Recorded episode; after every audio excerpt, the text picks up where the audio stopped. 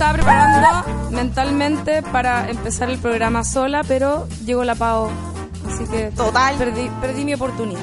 Ah, Igual total. tenía, tenía muchas preguntas para ti. Ay, me voy Eh, a poner los lentes, viste que ahora tengo que ocupar lentes. Me Eh, encanta. no los tengo que ocupar en este contexto, solamente para leer en el computador, escribir en el computador. Pero igual me lo voy a poner porque hoy día vamos a hablar de cosas donde con la Lula somos las expertas. Hoy día no tenemos invitadas. ¿Sabes por qué?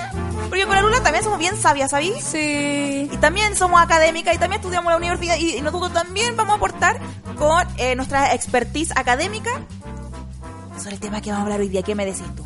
Me encanta. Nunca supe qué nombre ponerle realmente. Como que iba a llegar a tal nivel de especificaciones que iba a parecer como un paper latero. Y fue como ya filo. Después podemos ir ahí El este de la esta. eh, afinando en los detalles de- del tema.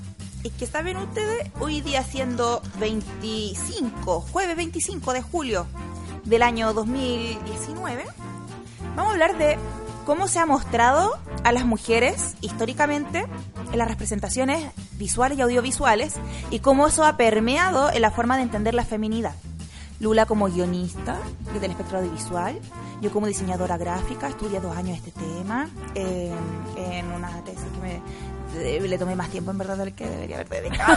Pero sé que aprendí harto. Sé que me puse, ahí, ahí sí que me puse más femenina así que nunca. Está bien. Así que vamos a hablar de esta verga hoy día. Eh, también eh, les vamos a... Vamos, podríamos hacer el lanzamiento oficial hoy día de la Lo Solta en vivo. Sí, es totalmente el momento para hacerlo. Estamos. Sí. Yo ya empecé a promocionar, tú también Sí. vas No, a no, no, empezar va- ahora. Sí, pues voy a empezar ahora. Mira, Macabra, nos pones música de Francia 98. Porque esa es la música que caracteriza este programa que por alguna razón solamente sabemos hacer referencia de los 90. Y quizás la estoy metiendo todo el mismo saco y quizás soy yo nomás la que está pegada al gobierno de Frey. Pero se viene la solo máquina lo suelta en vivo en el Centro Arte Alameda el 21 de agosto de este año. Lula Almeida. Se viene. Se viene, va a vamos estar con nosotras. Lo vamos a pasar también. Vamos a estar eh, en la suelta histórico porque va a estar La. Palomosa, va a estar la Baby Josephine, va a estar la Lula, voy a estar yo. Vamos a hacer un capítulo especial pensado en teatro. Va a ser un show especial en vivo y en directo en teatro en el Centro Arte Alameda. Las entradas se compran en, En- se compran en Chile Comedia. En nuestras respectivas bios de Instagram está el link. Para que no digan, ay, Chile Comedia hay que bajar hasta abajo, hay que revisar toda la página. Bueno, en nuestros links de nuestras respectivas bios de Instagram, arroba Lulala del Barrio, arroba Palomosa, arroba Baby Josephine, arroba Confesiones de Soltera. Ustedes compran la entrada, nos vamos a hacer un show espectacular. Vamos a hacer un show buenazo. yo no quiero decir nada, pero arrendamos luces. Pero, pa- ¿sabes qué? ¿Para qué te digo? Tenemos pantalla de cine, porque es en el centro de Alameda, es en el cine. Va a haber una feria feminista afuera, en el hall, así que eh, si ustedes van a entrar al... Si ustedes siquiera no van a ir al show, ya va a haber un espacio abierto en plena Alameda, que nosotros vamos a organizar, donde va a haber feria feminista de ginecología, de psicología, de eh, información de transmisión sexual, van a haber fanzine, va a ser de verdad la fiesta de la vagina. Y va a haber, y va a haber copete, entonces para los que no estén muy seguros de si quieren entrar o no. Nos vamos a eh, alcoholizar, nos vamos a alcoholizar curar, vamos a sacar todas las monedas. Vamos a sacar todas las monedas a ti. Ay, que se ve. Aprobado, me encanta esa técnica de convencimiento, de persuasión Sí. para llevar público. Sabes que yo, yo conocí hace muchos años comediantes que esperaban que el público estuviera curado para decir las fomedades que iban a decir. No me sorprende porque me imagino que igual. O sea, para Sí. pararte arriba en un escenario, ojalá que estén todos hechos mierda. Que estén pichicateados. Están todos pichicateados. Yo no, no puedo, por ejemplo, hay gente que se pichicatea antes de los shows, no puedo, yo tengo que estar sobria, si no empiezo a sentir como, uy, no estoy en mi sano juicio, entonces me va a salir mal. Entonces no puedo estar ni curada, ni volada, ni nada. Ni a con sueño, A nada. mí leve pichicata, eh, approved. Leve Ah. pichicata, bacán. Pero así como un Eh, whiskycito. leve pichicaca. No, no, no. Yo como, leve ah. pichicata. Aprobada. Un whiskycito fantástico. Más de uno, eh, empezamos a fallar. Y, Sí. y marihuana jamás. No. Porque, porque qué vergüenza que se te olviden las cosas. No, es que yo, a veces hay ciertos, eh, en bares hay ciertos contextos donde queda bien eh, huevear así. Pero ustedes agenden, 21 de agosto.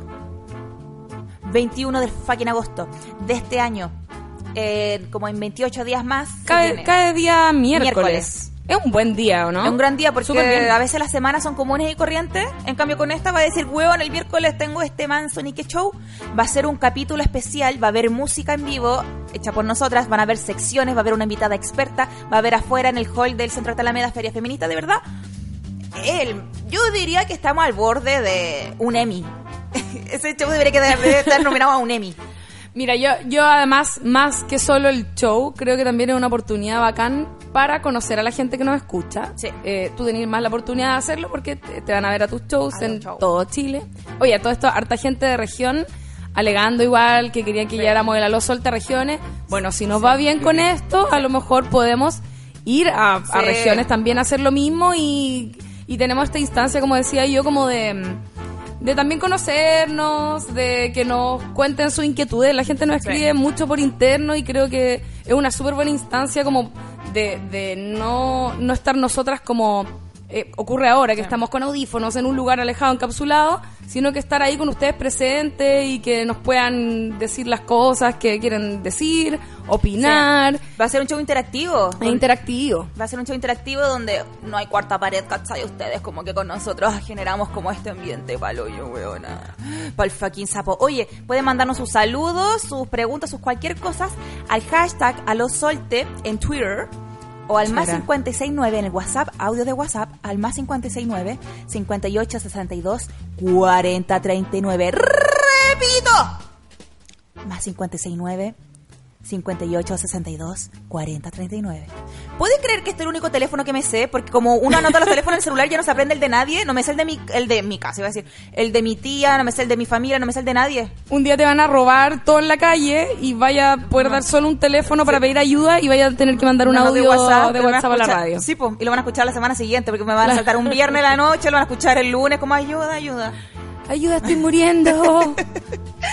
y bueno, Y yo ya voy a haber estado en el estudio porque al final no va a haber pasado nada y me voy a escuchar a mí misma del pasado pidiendo ayuda. y vas a llorar igual. Como, puta la pao, weón. Eso va a pasar. Es que ahora estoy en esa amiga.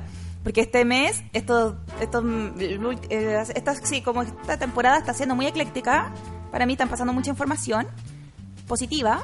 Y siento que ahora me van a saltar, pues me van a atropellar, pues ¿De total. qué- de- ¿Se pueden hablar de algunas de esas cosas todavía, no?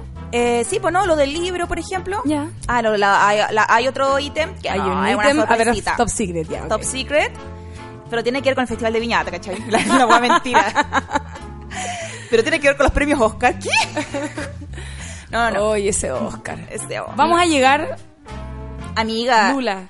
Vamos a llegar a se- ese Oscar. Oye, postulamos a, a la webserie que escribimos, así que ojalá, ojalá ganarnos esa weá y poder escribir de forma pagada algún proyecto.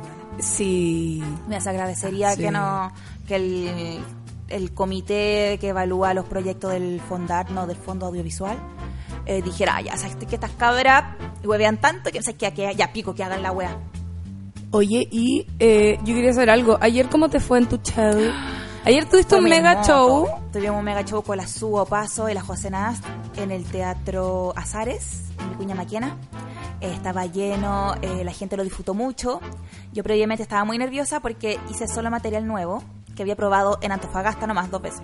¿En serio? Sí, no, me tiré a los leones porque eh, en, pues, en Santiago ya había hecho otros shows masivos. Entonces quería ahora ir con algo 100% nuevo para que la gente que ya me había visto antes no se le repitiera los chistes. ¿Y qué tal? Eh, bien, hablé del apego ansioso. Ya, Hablé la, de la que lo- gente on fire con todo eso. Sí, hablé de que los adultos nos criaron como las weas y del apego ansioso.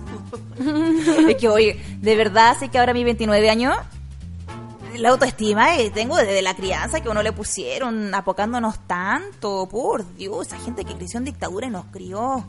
Hicieron lo mejor que pudieron, pero... Pero lo hicieron como el pico. Con el pico en muchos aspectos, sí, bacán, que, que nos hayan dado todo dentro de sus posibilidades y ahora nosotros tenemos que seguir avanzando y preocuparnos de otros ítems que esa generación no tocó, que era como la salud mental y que era la autoestima y que era eh, la, va- la validación del tiempo de ocio y recreación. ¿Cuánta carga nos llevamos nosotros también en, en- en tener que resolver problemas que vienen? O sea, yo lo he pensado como para atrás, onda, de mi bisabuela, traumas familiares que vienen desde dos generaciones para atrás, no sé, y como nadie se hizo cargo porque no tenían ni los recursos, ni el tiempo, ni, ni como la preocupación eh, mental de, de solucionar ese tipo de, de cosas porque no eran tan relevantes antes Sí, po. No sé, tener que sobrevivir, por sí, ejemplo. po, tener agua, comida, Y- obvio que es más importante. Y todos nuestros papás muy dictadu muy criados en dictadura o, o Sí. viviendo su adultez en dictadura también, o sea, tenían otras preocupaciones en mente, mucho miedo, mucho miedo. Eh, que siento que nosotros podemos resolver eso. Sí, po. Es Escuchar, que- podemos escuchar Bad Bunny un día y al otro pensar en esto Sí. y está todo bien. Es que sí, yo pienso siempre que con guatita llena uno puede filosofar y puede preocuparse de otros problemas, pero eh, entendemos también que esa generación nos dio el- una estabilidad material dentro de todo. Nosotros cuando chicas igual éramos como pobres, pero de- igual teníamos techo, comida, como, como lo básico que mi familia, los que me criaron, no tuvieron por sentado. Ellos no lo tuvieron por sentado, lograron y se sienten muy orgullosos y lo entiendo y bacán. Que si ellos lo hayan logrado, que hayan logrado la casita propia con el Claro. subsidio, ¿cachai? Pero ahora nosotros nos preocupamos, puta, de la ansiedad, de las depresiones. Yo no se preocupaban de las depresiones. Había que levantarse uno más igual a trabajar. Sí, ¿Cachai? mucho mucho Esa prejuicio además sí, al- po. al- hacia todo el tema de, de salud mental. Muchos problemas de alcoholismo, generalmente en los, en los hombres padres de familia. También hay otros problemas que, que ellos no resolvieron en pos de tener estas eh, bienes, o sea, no bienes materiales, como necesidades básicas. Esas necesidades básicas Claro, cubiertas. Pero lo, lo- lo que hacemos podemos escudriñar Sí, nosotras En- podemos uf, filosofar, mucho al filosofar. respecto. Si están escuchando este programa, es porque también pueden filosofar. eh, gracias a esta gente que nos creó eh, emocionalmente deficiente, yo diría. Emocionalmente. ¿Cómo era, cómo era la- cuando en religión, no sé si esto es muy antiguo, perdón si soy del siglo pasado, pero cuando en religión ha- hacía algo, o sea, te ponían una buena nota y era como MB? ah, era ¿Cuál era la mala nota? Como muy mal. eh, yo sé que las pruebas de diagnóstico era NL, que era no logrado. Chucha. ya. Eh, NL entonces a la crianza emocional. Es que yo no conozco a nadie en religión que le hayan puesto menos de un R que era regular.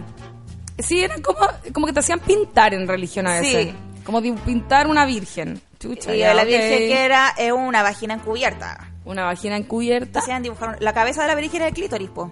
Totalmente. Es que se sabe, porque Me si no, la virgen es el, el choro, po.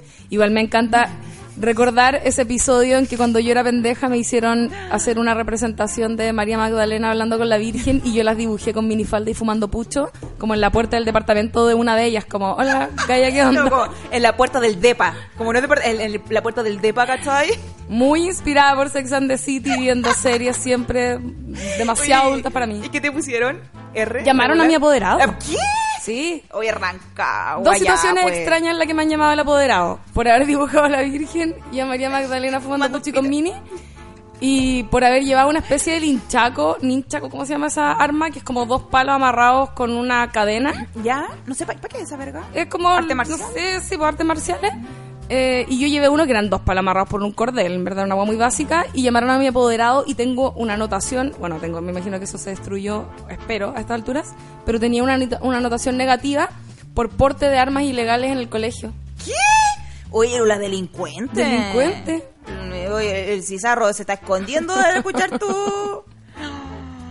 Weón, Lula. Lula la delincuente. Lula, Lula, Lula, la del barrio cuando era delincuente, no sabe mi pasado. A lo mejor Brigio. andaba amedrentando a los niños del pasaje. Oye, oye, pero eh, lo de María Magdalena me encanta. Me encanta, sí. Porque me encima como, ¿y qué estaban hablando, puta, de hongos vaginales? Además que dibujaba súper bien, como que de verdad las dibujaba así como yayitas, ¿cachai? Como que mi referente era Condorito, no sé. Oye, Oye, bueno. pero lo- los tweets. Ay, no se puede ver los tweets porque Chucha, se y nos pa- apagó la ah, pantalla. ahí está, se está acabando la mi niña batería, dice. preciosa, Se nos apagó todo lo que es la pantalla para el sapo. ¿Y esto cómo se enchufa? Oye, He, eh, he huellado todo el rato. Si es que alguien está viendo esto en vivo o después en YouTube, van a ver que me he cambiado como de perfil del plano todo el rato. Porque básicamente va a salir todo el rato el micrófono en mi cara. Van a tener que vivir con eso. Es que aprendan a vivir porque no toda la vida sale como uno quiere. Entonces la gente tiene que entender que a veces las cosas no salen perfectas y tienen que aceptar que va a haber un en tu cara. ¿Saben lo que es perfecto? Ese look con lentes. Que es nuevo y me lente. encanta. Sí, porque es la Paola ciega. Es la Paola adulta que acaba de publicar su segundo libro. Todavía sale fin de mes a Ah, la venta. está publicando su segundo libro y ahora es una intelectual solo porque usa lentes, me encanta. Sí, ahora solamente puedo hablar de libros de, gente del siglo XX, XIX. ¿Cuál es ese? No, no sé. Oye, ¿en tu casa se leía? Eh, en mi casa no. No, mi casa es, a ver, cuando hablamos de mm, situación socioeconómica o qué sé yo, eh, en mi infancia, eh, mi casa era una casa de clase media aspiracional, ¿ya? Eh, somos la gente que, se, que hizo buena plata a comienzos de los 90. Eh, por lo tanto, mi- todos muy mirando, mi papá muy mirando siempre como Gringolandia, como que además yo crecí en un pueblito que era como agringado, entonces como que había toda una tendencia así, y por lo mismo la riqueza material que teníamos no se traducía en riqueza cultural necesariamente. Ah. Harta superficialidad, Sí. mucha cultura pop, Rococó. muy Es el rococó, rococó. Muy rococó, eh, poca cultura, cultura, como fina, digamos. Eh, mi papá es bueno para leer, sí, pero se lee así como, no, igual lee todo, pero le gustan así como libros sobre los caballeros templarios. Eh, Alejandro Magno y, y su, como, no sé, su faceta de estratega, como que esa igual le gusta, ingeniero. Y eh, el resto, mucha televisión abierta, nada más. Perfecto. No, en mi Sí. casa igual, como que mi tía se me decía, ustedes tienen que leer, nos inculcaba como la lectura o como nos obligaba a leer a mi hermana y a mí, sí, pero nadie en la casa leía, pues teníamos puros libros como estas colecciones de arcilla, Sí, que venía, pero eran clásico. fome, pues si tenía ocho años no quería leer el mío, sí, pues agua te obligaban a leerlo en el colegio nomás. Y versiones resumidas, además. Sí, pues. Yo me leí Mambo Bari de grande y quedé para adentro con que tenía como 300 páginas para el hoyo. Y en la versión del colegio era una guata cagona. Sí, po. Pa'l sapo. Pero no, no leíamos eh, como fuera de la obligación escolar, por lo menos la básica. Entonces cuando mi tía me obligaba a leer, yo pescaba un condorito y después mi tía iba a la pieza y me decía, pero no te estáis ni riendo, po. Entonces yo leía una página y tenía que hacer ah, ja, ja, ja, ja", y pasaba a la otra, mira la weá estúpida. Era como la prueba de como, no, si lo leí, lo entendí. Sí, pues sí. Y tenía que hacer un ja, ja, ja, ja, ja. Mira la wea, no, se lo ha adulto, weón. Oye. Entonces, mm, entonces nada, po, eh, eso, pues vamos a hablar hoy día de... Hablando de lecturas y hablando de Madame Bovary, y hablando de Condorito y un montón de cosas. Oye, eh, pero paréntesis, yo no tengo Madame Bovary, no lo leí, pero vi la película el otro día y me gustó caleta. Ay, no he visto película de Madame Bovary. Está en la Netflix. Está en Netflix. Oye, Madame Bovary es un tema interesante para tocar a, a propósito de todo. Uy, sí, porque de hecho es, es que es una excelente novela, iba a decir una excelente película, pero es porque vi solamente la película. pero es que ¿para qué voy a ver? ¿Para qué voy a leer un libro que ya está la película? Oye, es, Es, es- es muy de clase menester media. hacerlo. Porque, dos puntos, por ejemplo, suele suceder que eh, las adaptaciones transforman completamente el sentido, como es el caso de Lolita. Lolita, el libro de Vladimir Nabokov, preciosa novela, muy bien escrita, un personaje eh, muy divertido, que es un pedófilo, pero que uno está igual en su mente y es divertido, pero uno está consciente todo el rato que es un pedófilo. Mientras que la película de Kubrick le hizo un flaco favor Ah, a todo sí. el tema, porque la gente tiene la sensación de que Lolita era como una femme fatal de 12 años. Claro. ¿Cachai? Como que así lo abordaron desde la ficción y, en- y el autor, de hecho, a- a- en entrevistas lo ha mencionado y es como, no, ese weón era un abusador, como que no entendieron ni pico de lo que escribí, ¿cachai? Oye, eso es súper, súper importante lo que dice la Lula, porque ha pasado con otras menores de edad en el cine. Le pasó a Natalie Portman. Ah, Le- con el le- profesional. Sí, y le empezó a pasar a esta chica, la de Stranger Things. Sí. ¿cachai? Millie Bobby Brown. Sí, que es como hacer eh, niñas femme fatal. Entonces son niñas que se visten medias grunge, ¿cachai? Como la niña que se viste con el vestido como, como femenino pero a mal traer y con bototos. Claro. Niña, una niña de 10 años como con bototos, ¿cachai? Como que se junta con un viejo feo. Y ese gusto que tienen mucho, muy, muy de hombre heterosexual que le gusta la, la mujer con cara de niña, que algo que hemos Sí. hablado aquí a partir de. Emily Ratajkowski, no Ah, sé cómo sí, se nuestra super amiga que... Nuestra super amiga con el cuerpo imposible y con cara de niña de 5 años que, mira, yo no la voy a criticar a ella porque ella es preciosa y simpática, inteligente y talentosa, pero, pero la obsesión y, y cómo se utiliza su imagen eh, como referente en los medios es muy complicado y es justamente lo que vamos a hablar hoy en el Sí. Suerte. Oye, pero podríamos partir con el... Hablemos un poco de con las niñas eh, sexualizadas en Occidente. Bueno... Porque, porque siento que ese es como un tabú para agarrarnos de lo que ya estábamos hablando. De, en el fondo, como la gran pedofilia de Occidente, yo siento. Sí. Que es un súper tabú porque. Espérate, el, la pedofilia es cuando uno tiene material, parece. Eh, no, Y la, la pedofilia es, es el interés por eh, menores de 13 años. La pedofilia es, apar- es hasta los 13 años. De 14 hacia arriba ya se puede considerar No. estupro. No, sí, pero la Pedofilia es el gusto por los menores de edad. Por eso, o sea, los menores. la y la pederastia es eh, el, el hecho consumado. Ah, eso, eso quería decir. Ya, entonces, la pedofilia puede ser igual a los espectadores de un video de internet. Claro. Ya. Em, sí, porque siento que hay como un... Sí, es que un accidente... Bueno, eh, los japoneses igual lo hacen en todo caso, pero... Pero los acá japoneses son secos. son secos. encanta. Sí, pues, pero es que lo tiene... Es como que lo tienen más... Como que no hacen esa doble moral tampoco, yo siento. No, claro. ¿Cachai? Acá sí, pues. Acá es como, oye, el escalafón más bajo, es de verdad es como un ser humano que toca fondo y jamás va a salir del hoyo de la escoria social. Yo creo que la pedrastría. Más que cualquier, yo siento que es como el, la escoria social, así como ya indudable, es ese.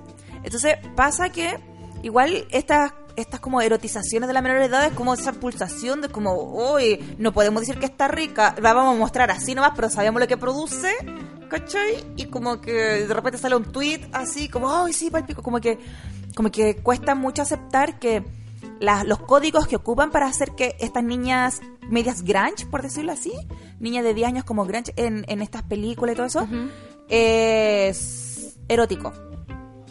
Porque no podría decir eso, porque me podrían decir, oye, pero que estáis viendo donde... No es explícitamente erótico, pero sí hay Estáis viendo maldad donde no la hay, y es como... No, todo el rato. Sí, es como que... Es complejo. Yo, o sea, y como Natalie Portman cuando decía que había una cuenta regresiva eh, de hueones viejos verdes esperando a que cumplieran los 18. ¿Cachai?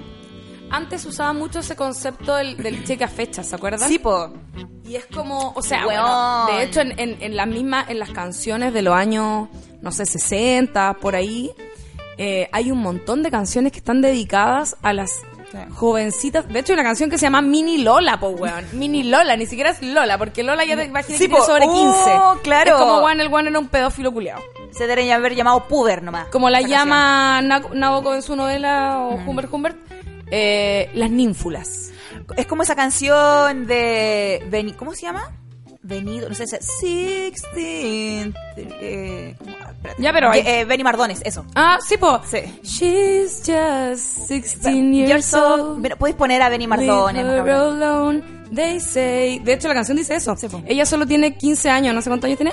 Déjala tranquila, dicen los demás. Claro. Pero él la ama. Sí, po. ¡Weón! Y esa canción... paren. Y esa canción todavía suena buena en todas partes. Es que es muy buena. Es que es buena, es, es que me encima yo no sé inglés, entonces como que no entiendo lo que dicen, me, me gusta la, la intensidad nomás, po. no entiendo la letra. No, no, no, sí. Hay harto. Bueno, hay varias. eh, en inglés se me acuerda también. Hay una que era como.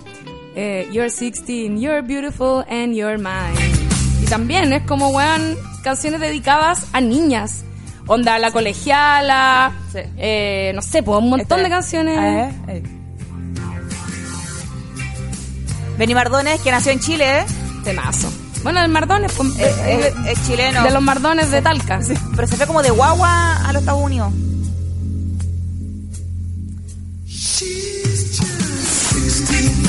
Vi.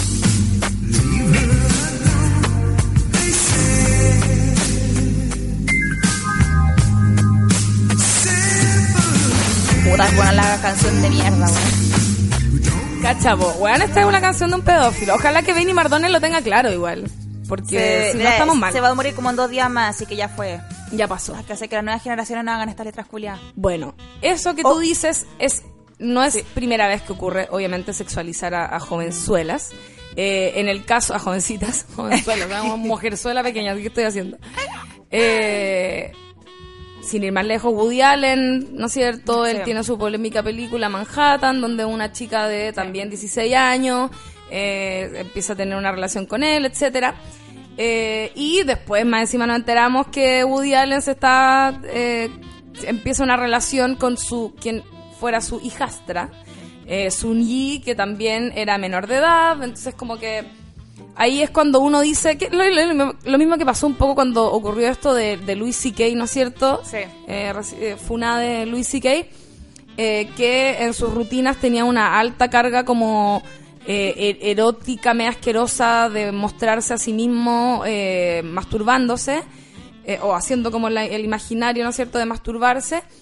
y que luego te das cuenta que era algo que hacía en la vida real. Sí, O sea, uno sí. se cuestiona cómo traspasa la ficción a la realidad. Es que ya, eso es lo que yo le voy a preguntar a la Lula Almeida, nuestra invitada de hoy, ah, ¿te cachai? Nuestra invitada experta de hoy, eh, señora Lula. Eh, ¿Hasta qué punto tú crees como guionista eh, que las que estos temas no se puede abordar desde el punto de vista de, de, en el fondo de la persona degenerada, por decirlo así? ¿Cachai? Porque, porque hay muchas lecturas y he visto mucha gente feminista que dice, oye, pero es que se debería abordar, por ejemplo, Lolita como que un viejo asqueroso y la escoria social, ¿cachai? Y pero al ponerse la mente de... Es desde el, el punto de vista lo es todo. Uno puede hablar de lo que sea y el punto de vista te va a decir el autor o autora eh, por quién toma partido en el fondo. ¿Cachai? Todo el arte igual es un punto de vista, no es como una neutralidad donde uno saca las emociones que tiene adentro, no. Entonces, cuando uno elige el punto de vista interior de del pedófilo, qué sé yo, eh, empecé a empatizar con él porque es, es, a él al que conoces y entiendes cómo llega a esa a generar eso, po. Sí, yo, yo creo que, a ver, creo que hay gente que lo hace de manera muy inteligente a pesar de eso, como es el caso de Nabokov. En Lolita, el tipo es un pedófilo y yo insisto, al autor, o sea, al lector, perdón, le queda clarísimo que el tipo es un abusador. De hecho, hay como un capítulo entero donde el tipo está planificando cómo meterle un sedante en el té o en el agua a la pendeja para dormirla y poder toquetearla mientras ella duerme. Es algo que está explícito. Independiente que el personaje, eh, Humbert Humbert, que es el protagonista, te cae muy bien y es muy sí. simpático y es muy eh, ingenioso es y es, es que es quizás educado. ahí, es que quizás ahí está el problema. Porque, por ejemplo, pasó con la serie de Netflix You, Uh -huh. ¿Te acordé que estamos también viendo el punto de vista de un tipo que está obsesionado con una chica y parece que siempre se obsesionada con las hueonas, por lo que se alcanza a ver en estos flashbacks que hay no, en la no serie? No la vi, no vi yo. Ah, ya. Y mucha gente, mucha gente en redes sociales salió como, ay, qué lindo el buen, qué tierno, un poco psycho, eso sí, pero me encanta. Pucha. ¿Cachai? Y, y hubo mucha polémica con eso. Eh, otras personas eh, feministas diciendo como eh, esta serie está mal hecha porque al final a uno le termina gustando el weón y en mi mente fue como weón jamás me pudo haber gustado un weón así porque se lo muestra psycho entonces me sorprendió mucho que gente que uno dice oh, confío en el criterio de esta persona como que le haya causado ruido que el tipo sea tan atractivo entonces como que al final uno terminaba casi que validando un poco su conducta obsesiva con esta chica que la espiaba hasta que terminó matando gente por la weá ¿cachai? entonces eh, también hay un tema con que en la sociedad cuando estamos frente no sé, dentro del amor romántico, a variables que está la asimetría, ¿cachai? Las relaciones de poder en, en, en, el contexto amor, al final nunca va a quedar tan explícito para las personas de que esto no está bien, ¿cachai? O no estamos validando esto. Ya, es que por eso, por eso yo decía que, que, que iba a ser una diferenciación, porque yo, yo tomo como ejemplo el caso de Lolita porque encuentro que está hecho de manera inteligente, porque eh, aunque hayan, yo creo que lo que ocurrió luego en, en, en, su adaptación al cine fue intencional, porque le hicieron hombres y tenían la intención de Sí. erotizar a través de la imagen de Lolita.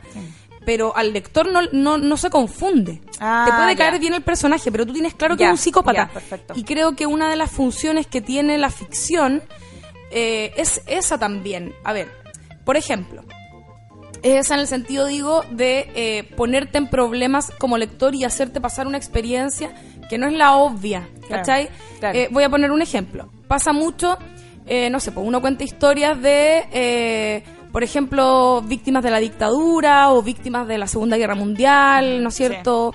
Eh, gente que, que vivió en carne propia situaciones horribles perpetradas por otros humanos eh, y esa es como la historia obvia que uno Claro, contaría, claro. empatizar con la víctima. Porque En está este el caso. consenso social de que esto está mal lo que ocurra, entonces, como está ese consenso social, se cuenta desde el punto de vista de la víctima. Exacto. Ya. Pero para uno, una, une como autor o como autora, ¿no es cierto? Eh, sabe que lo interesante no está en contar eso necesariamente. Claro. Sabe que es más interesante, por ejemplo, o al menos es de mi, ente- de mi eh, no es de mi interés particularmente esto, pero eh, como ejercicio autoral eh, y dramático es interesante, por ejemplo, intentar contar una historia de parte del- desde el punto de vista de un torturador. Claro. Como un torturador, por ejemplo, eh, tiene que inventarse un relato mental para perdonarse a sí mismo por cosas que sabe que están mal, pero que a la vez debe avalar porque si no te matas. ¿Cachai? Claro. Entonces, como, como autora, creo que eh, uno tiene, una tiene como la tendencia a querer jugar con eh, como estos espacios no explorados y qué es lo que hace Nabokov en su novela. ¿Cachai?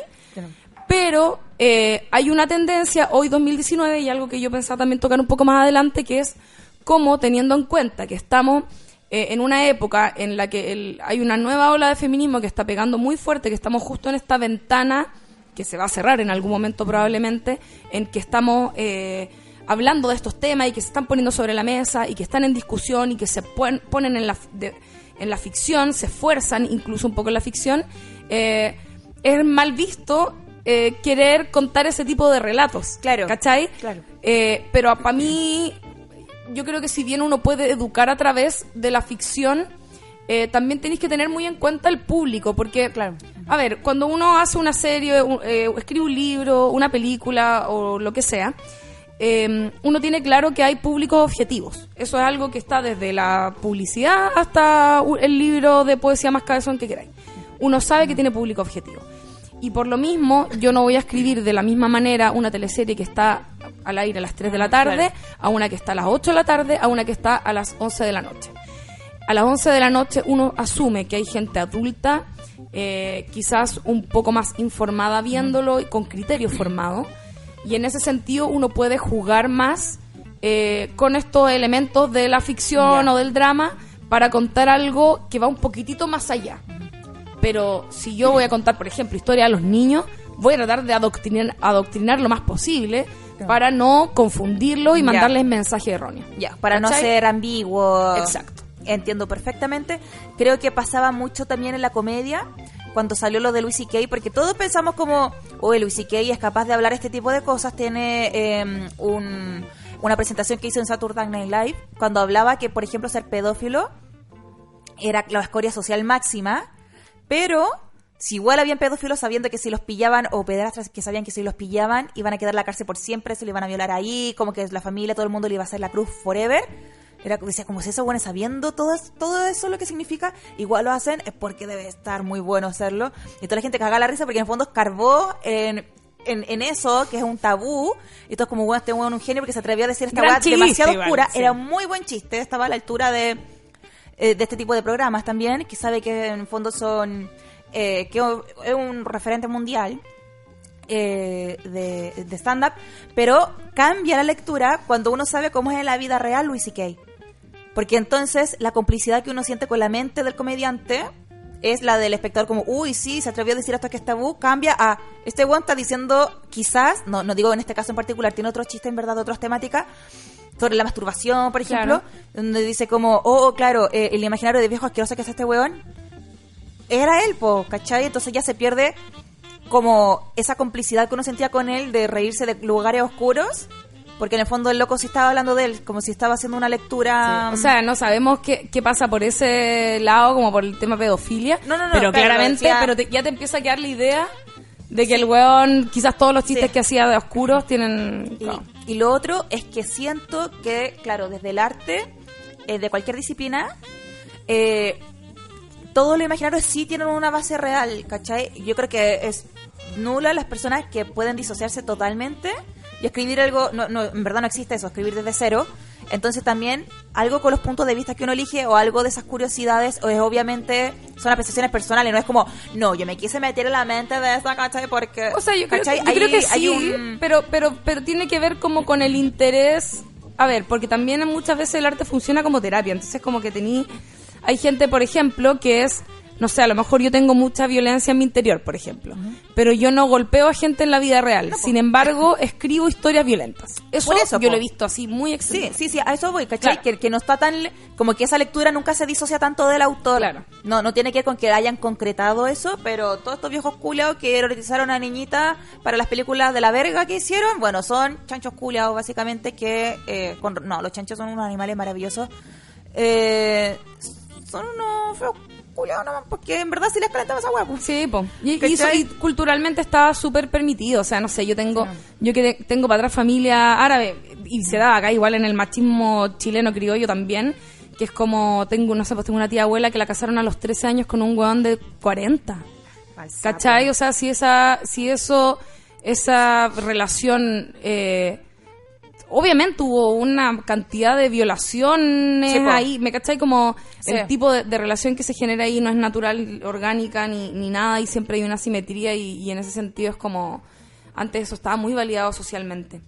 Y, y también hay como una latencia epocal. ¿Cachai? Como que ahora actualmente es como que estamos tratando de reconfigurar estos límites. De decir como esta wea que pensaron que siempre se podía decir, no es que ya no se pueda decir, sino que ahora decimos que siempre nos molestó, ¿cachai? Claro.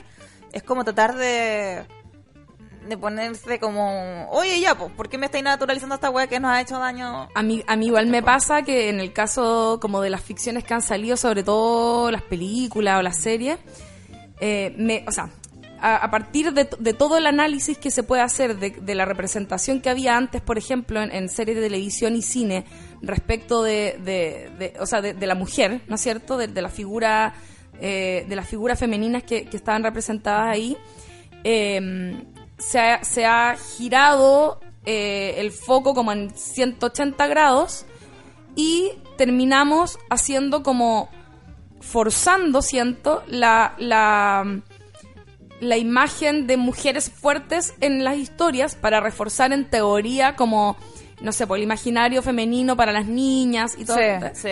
Pero ahí hay un, hay un aprovechamiento también económico Sí. y, hay, y hay una intención que es netamente comercial que a mí en lo personal, mira, lo que voy a decir, pero a mí me hace caleta de ruido. Como A mí igual. Siento Ay, que- es que la a ver, empiezan a robar con el feminismo. empiezan a robar con el feminismo, o sea, de verdad, ahora todas Sí. las películas de superhéroes van a ser con mujeres, todas las películas de no sé qué van a ser, es como córtenla igual un poco, como que sea- que, que la weá salga natural, no que Sí, sea forzado. sí, ya. Me, me pasó con me pasó con la película de Toy Story, ahora aunque la encontré bien buena, pero era como ya así pa pa pa pa pa, aunque la encontré buena, eso sí quiero decir. Eh, y reivindicaba de alguna manera el personaje de Bo Peep, que era la, la chica que mm, en la primera Toy Story, yo no había visto Toy Story, las vi las cuatro seguidas el fin de semana pasado porque, o antepasado porque tenía que hacer el podcast pero no saber nada, que sacamos un capítulo de Toy Story por si lo quieren escuchar. Y eh, vi por primera vez la 1, ¿cachai?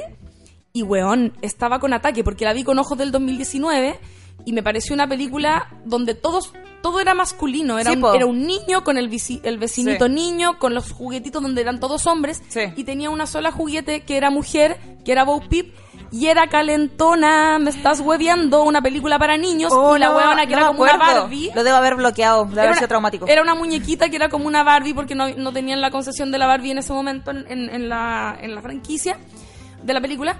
Y. Era una bitch. Bueno, era calentona. Como, oye, Woody, nos vemos en la noche, tú y yo y la weá. Oh. Conche tu madre. Onda, habían como cinco líneas en toda la película dichas por una mujer, tres eran de Bo Peep y era calentona. Casi me muero, weana. Bueno, y en la última película, en la 4, reivindican su, su personaje como ya al extremo y la weana es como feminista palpico y súper libre y como que Onda, la weona, no sé, pues en todas las escenas de acción que hay, ella es la que como que ayuda a Woody a subir, ¿cachai? Como ese Sí. gesto de, de- de entregar la mano y, que, y, y ayudar Sí. a alguien a, a subir, no sé, una escalera, por ejemplo. Eh, lo hacía ella, era como súper eh, empoderada, ¿cachai? Y está todo bien. Pero, por ejemplo, en el caso de Wonder Woman, que también es como una película de Wonder Woman dirigida por una mujer, ¿verdad? mala la weá, po. Mala la película, culia. ¿Cachai? Entonces, como vi, que es que no me gustan los superhéroes. siento que, puta, yo la vi eh, eh, eh, para hablar un poco de este tema hace algún tiempo que tuvimos una, una charla con, con otra amiga respecto de, de esto mismo. Em, puta mala la weá, y como que se siente forzada y se siente sacada la rápida para aprovechar el momento, Sí, para ganar sí. plata. Entonces cuando, cuando ya la weá Sí. se siente antinatural y poco orgánica, para mí empieza a ser media problemática. Sí, y también me pasa con respecto a lo que tú dices que igual siguen ocupando la unimujer. Sí, ¿Cachai? Entonces no son historias universales donde los personajes femeninos sean protagonistas, sino como es una historia donde una mujer tiene que ser fuerte, ¿cachai? Exacto. Sí. Y hay otros tipos de ser mujer. Sí. O sea, también podéis ser mujer y, no sé, ser vulnerable. Como Sí. que la única forma de Puede ser una tener validez. Eso. Exacto. Puede ser una, el lobo del Wall Street, pero con mujeres, no sé, ¿cachai? Como que no se trate solamente del, em- del empoderamiento, Igual hay. O sea, Sal- puta. salió una hace poco de... No, no, no, que estaba pensando que del Wall Street mujer igual se trataría del empoderamiento. Como una, No, no, no, pero, claro, es, es como, por ejemplo, la vulnerabilidad. Como también se Sí. puede ser una mujer válida, Sí. y digna y merecedora de respeto. No siendo una guana hiper mega fuerte. Sí, po, que es Con literal- características masculinas, po, guana. Sí, po. Sí, eso me pasa. Entonces, y, y de nuevo, eh, el rol de la unimujer se fortalece igual a una, no como a, a distintas feminidades en un conjunto en la representación audiovisual. Igual hay en Big Little Lies, por No, ejemplo. sí, en la- en las series tenemos varios ejemplos Sí. buenos, Sí, que los porque, vamos a hablar después. Porque afortunadamente las series, como duran mucho más que una película, puedes ir profundizando y haciendo capa a los personajes. Entonces, mm, ahí puede hacer tramas Oye, más interesantes. Yo quería, yo quería dar eh, dat- como números.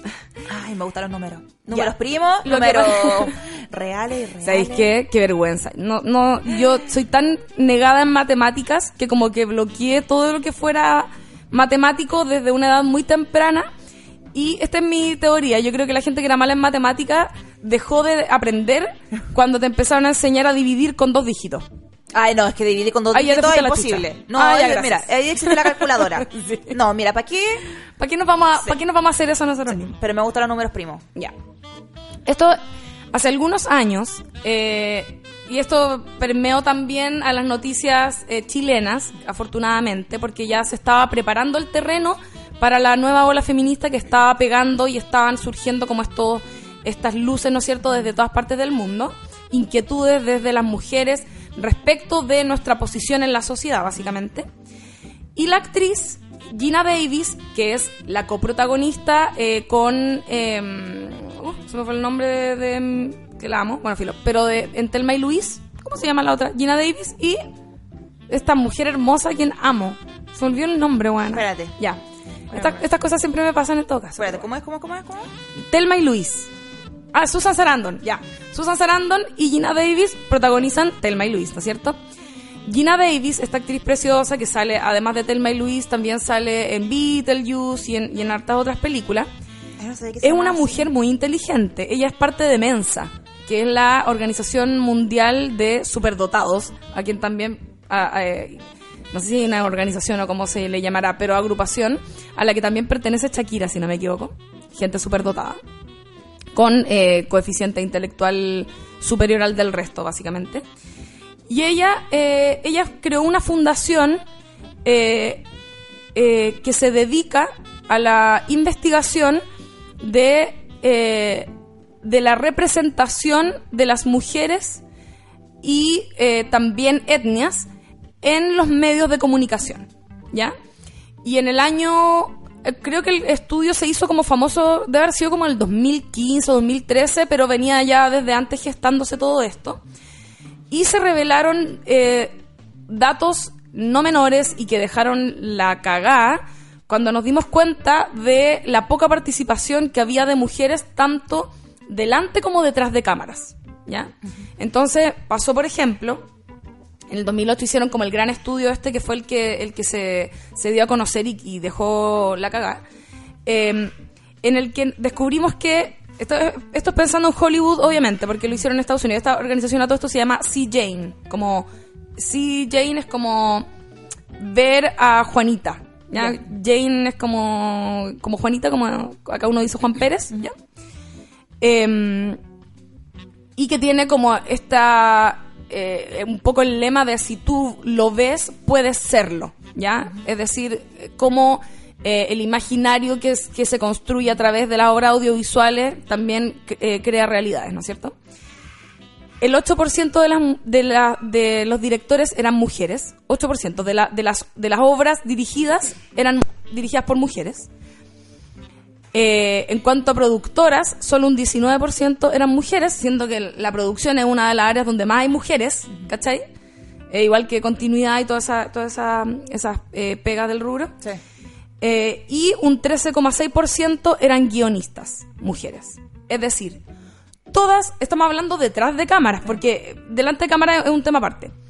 Pero todas las personas que están detrás, eh, participando de una, de una eh, producción audiovisual, de una película, eh, es una mínima parte era una voz de una mujer que tenía algo que Sí, po. decir al respecto. Sí. ¿Cachai? Si es y que eso, se atrevía a decir, porque a lo mejor eh, participa como ejecutora nomás de... eh, Exacto. Sobre todo un equipo de guionistas, si era la única mujer. O sea, de hecho, yo me acuerdo alguna vez, eh, a ver, escuché un, un podcast en el que como que se reunían los guionistas de Friends y cuando se reunieron en, en- en- como en las primeras escrituras, en las primeras eh, writing eh, como sessions, ¿cachai? Em, la mina que había, la guionista que había, eh, la buena decía que había llegado con la predisposición de tratar de no hacer lo que siempre hacía y lo que hacían todas las mujeres guionistas, que es pedir por perdón Claro. antes de, de dar una opinión, que algo que a mí me pasa, que es como, perdón, a lo mejor no sé si lo que estoy diciendo es lo correcto, pero... Y después Sí. decir tu opinión. Sí. Afortun- afortunadamente en su caso él- ella lo contaba porque en el, en el writer's room de, de Friends como que los weones eran todos súper buena onda y todos Ah, pedían ya. disculpas al final, Ah. ¿cachai?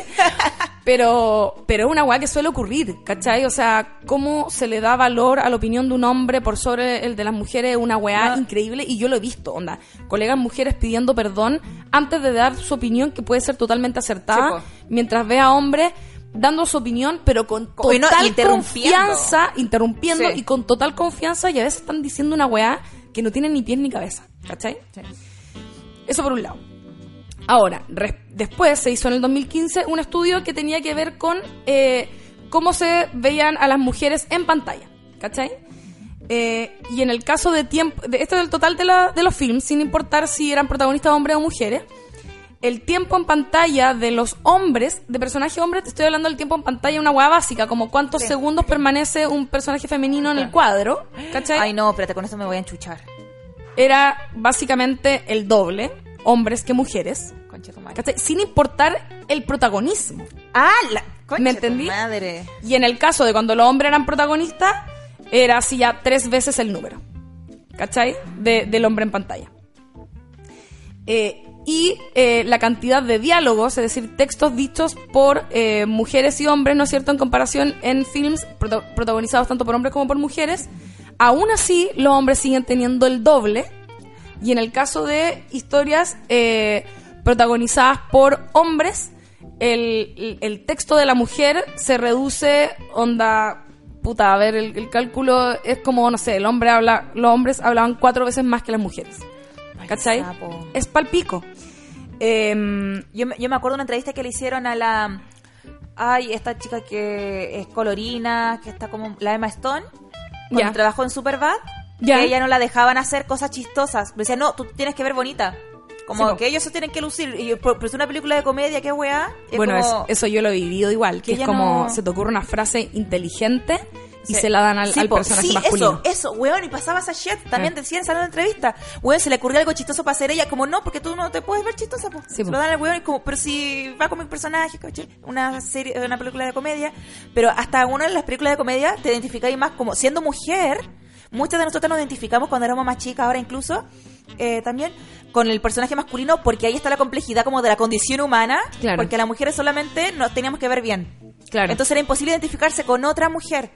Y si te identificaba y en verdad no te identificaba. y Era alguien que admiraba y por cómo se veía y quería ser como ella, ¿cachai? Claro. Pero con el hombre, como tenía estas contradicciones internas, ¿cachai? Como cuestionamiento. y- te identificaba con un personaje masculino. Bueno, para finalizar el, el- el tema del estudio este que decía de C. Jane, que lo pueden buscar, se escribe S-E-E Jane, J-A-N-E, que es la- la- esta organización que tiene la Gina Davis.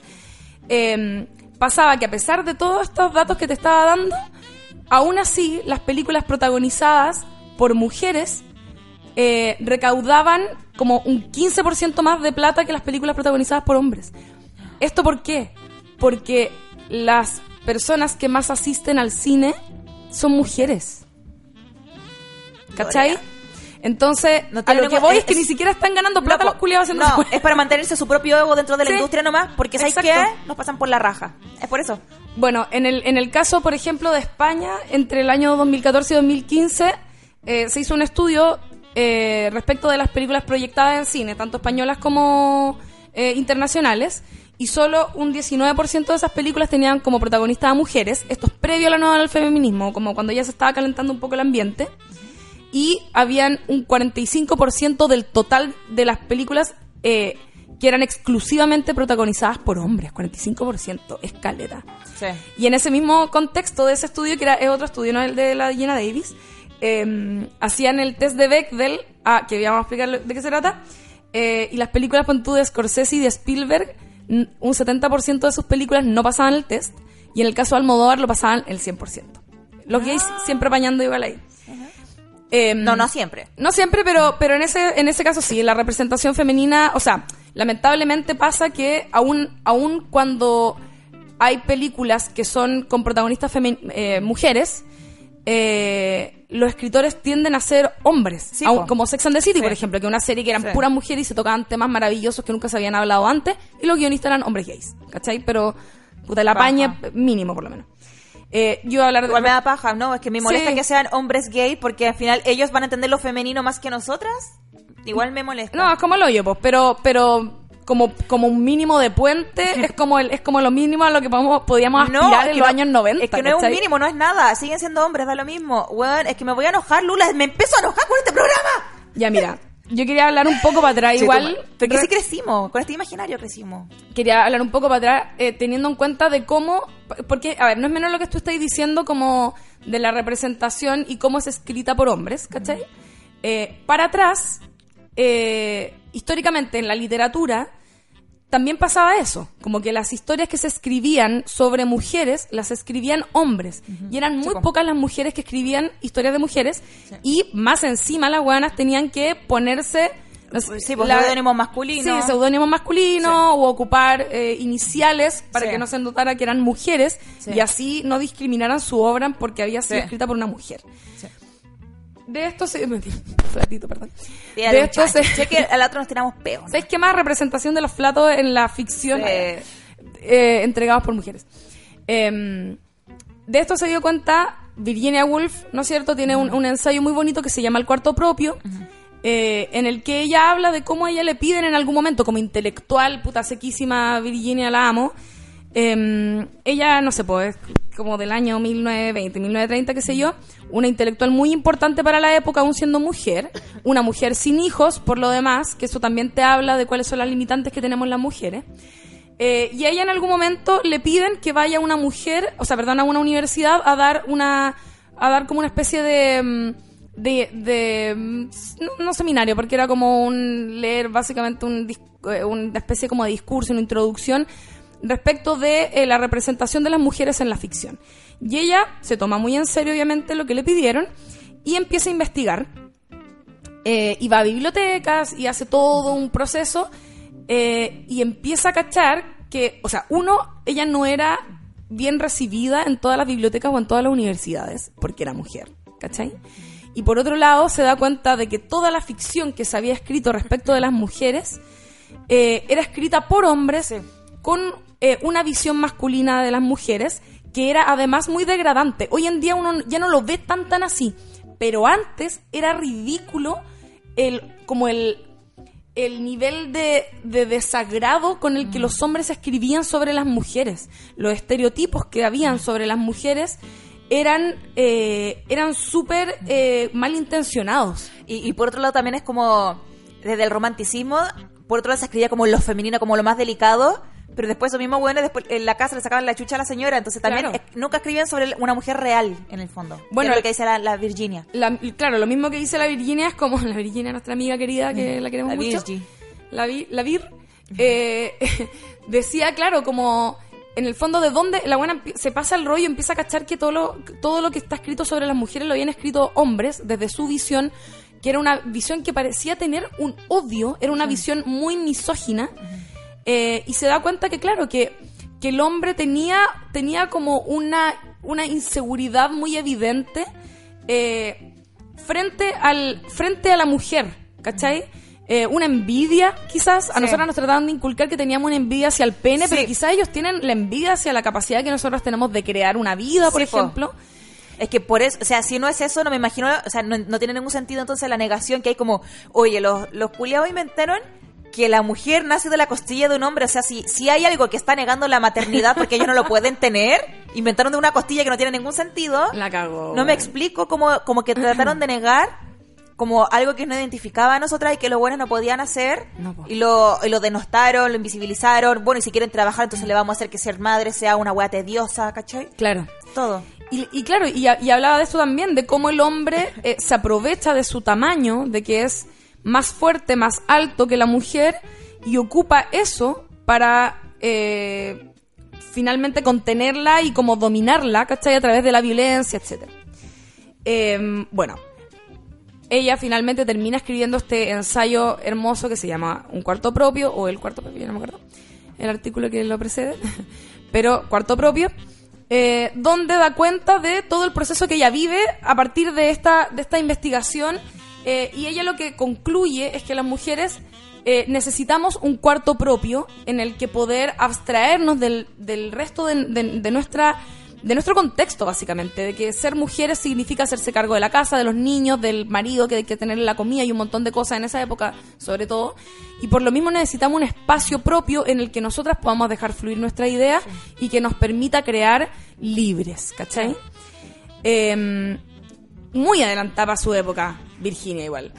Eran Sí, muy, muy sí. pocas las mujeres que tienen, que, que fueron como reconocidas escritoras eh, antes de, no sé, la primera mitad del siglo XX, ¿cachai? O sea, de las primeras escritoras que se tiene conocimiento, a lo mejor, no sé, está Sor Juan Inés de la Cribú y así un par más que eran monjas, ¿cachai? Sí. Como que las buenas que podían escribir eran Sí, monjas. quiero ser intelectual, pero si me caso no voy a poder serlo, me voy a hacer monja, cacha la Terrible. wea, conche tu madre. Patriarca, o sea, es que yo siento fuera de hueveo que igual nuestras feminidades cargan todas estas frustraciones y todos estos karmas y todos estos dolores, weón. Y eh, bueno, y así mismo para atrás, bueno, hay grandes escritoras eh, latinoamericanas y de, y, de, y de otros lugares, pero que son nombres así contados con los dedos de las manos, como que de verdad, no sé, tenía Jane Austen, tenía la hermana Bronte, tenía, no sé, acá, el, eh, no me acuerdo cómo se llama la mamá de esta de, de Gaudí, creo que. Bueno, filo. Pero como hay, hay ciertas autoras que uno puede llegar a reconocer, pero son muy pocas. Eh, eso también te habla de cómo toda la historia de las mujeres ha sido narrada, si es que se ha narrado, ha sido narrada por hombres. Y algo que a mí siempre me llama mucho la atención, que es como, hombres culiados igual, porque lo bueno es como que creen conocernos, pero no nos conocen nada porque no nos han dejado hablar, mientras que nosotras hemos leído históricamente ficción Sí, sobre hombres y por lo tanto conocemos su Sí. intimidad y, sus y sus eh, in- inquietudes y su manera de pensar. Y no nos dicen como sección masculina, No, ¿cachai? A, a nosotros hasta la feria del libro ponen como literatura femenina. Sí, po. No. Bueno, Me tienen chata. y conocemos, conocemos, eh, uf, empecé a una cámara. Conocemos en profundidad entonces cómo piensan ellos eh, a partir de, ¿no es cierto?, esta inundación de ficción respecto de los hombres y de enaltecerlos y tenemos a hueones variados, ¿cachai? Tenemos, no sé, eh, hueones que son cultos, intelectuales, que son ingeniosos y tenemos a hueones como Bukowski, que es un hueón hecho pico y no sé qué, Sí. y los escritores malditos y toda la, Sí. eh, como toda la romantización que existe alrededor de estas figuras. Sí, y multidimensionales, podéis ser, por ejemplo, en los papeles de la, de la ficción, eh, un guasón mujer, chao, no, tendría que ser igual una huevona flaca, Y como terrible rica. Como una femme fatal, Sí. sería el guasón mujer una femme fatal y flaca, obvio. Bueno, eso nos lleva un poco también a pensar en los estereotipos que existen de los personajes femeninos en las ficciones. En Latinoamérica tenemos el caso bien particular que es de las heroínas de las teleseries, que es igual lo encuentro interesante de cómo acá eh, la mujer latina de esfuerzo, eh, que quiere lograr cosas, es una figura importante que luego se retoma ahora, hace, porque esto estamos hablando de, no sé, pues desde los años, no sé, 50, no sé cuándo se empezaron a escribir como las novelas rosas o como este tipo de, de ficción que tenía una mujer sufriente con objetivos. Eh, y que ahora se retoma con las turcas, que son Sí. es una cultura que también está un poco atrasada, ¿no es cierto?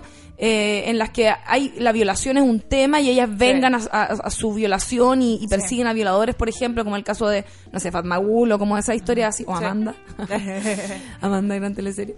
Em, ¿Qué trabajo en Amanda? y ahí, ¿no es cierto? Se, se, vuelve, se vuelve a retomar esta figura de la, de la heroína, eh, que es, la reivindica hasta cierto punto, ¿no es cierto? Eh, pero en las ficciones, escritas por hombres, en el cine, en la televisión, hay estereotipos muy marcados de eh, la participación que tienen las mujeres. O sea, como que solo estás ahí para ser la femme fatal, una mujer desvalida, ¿no es cierto?, que necesita una dama, eh, lady in distress, que le llaman, que en español es como dama en peligro. eh, o una mujer como objetivo. ¿Cachai?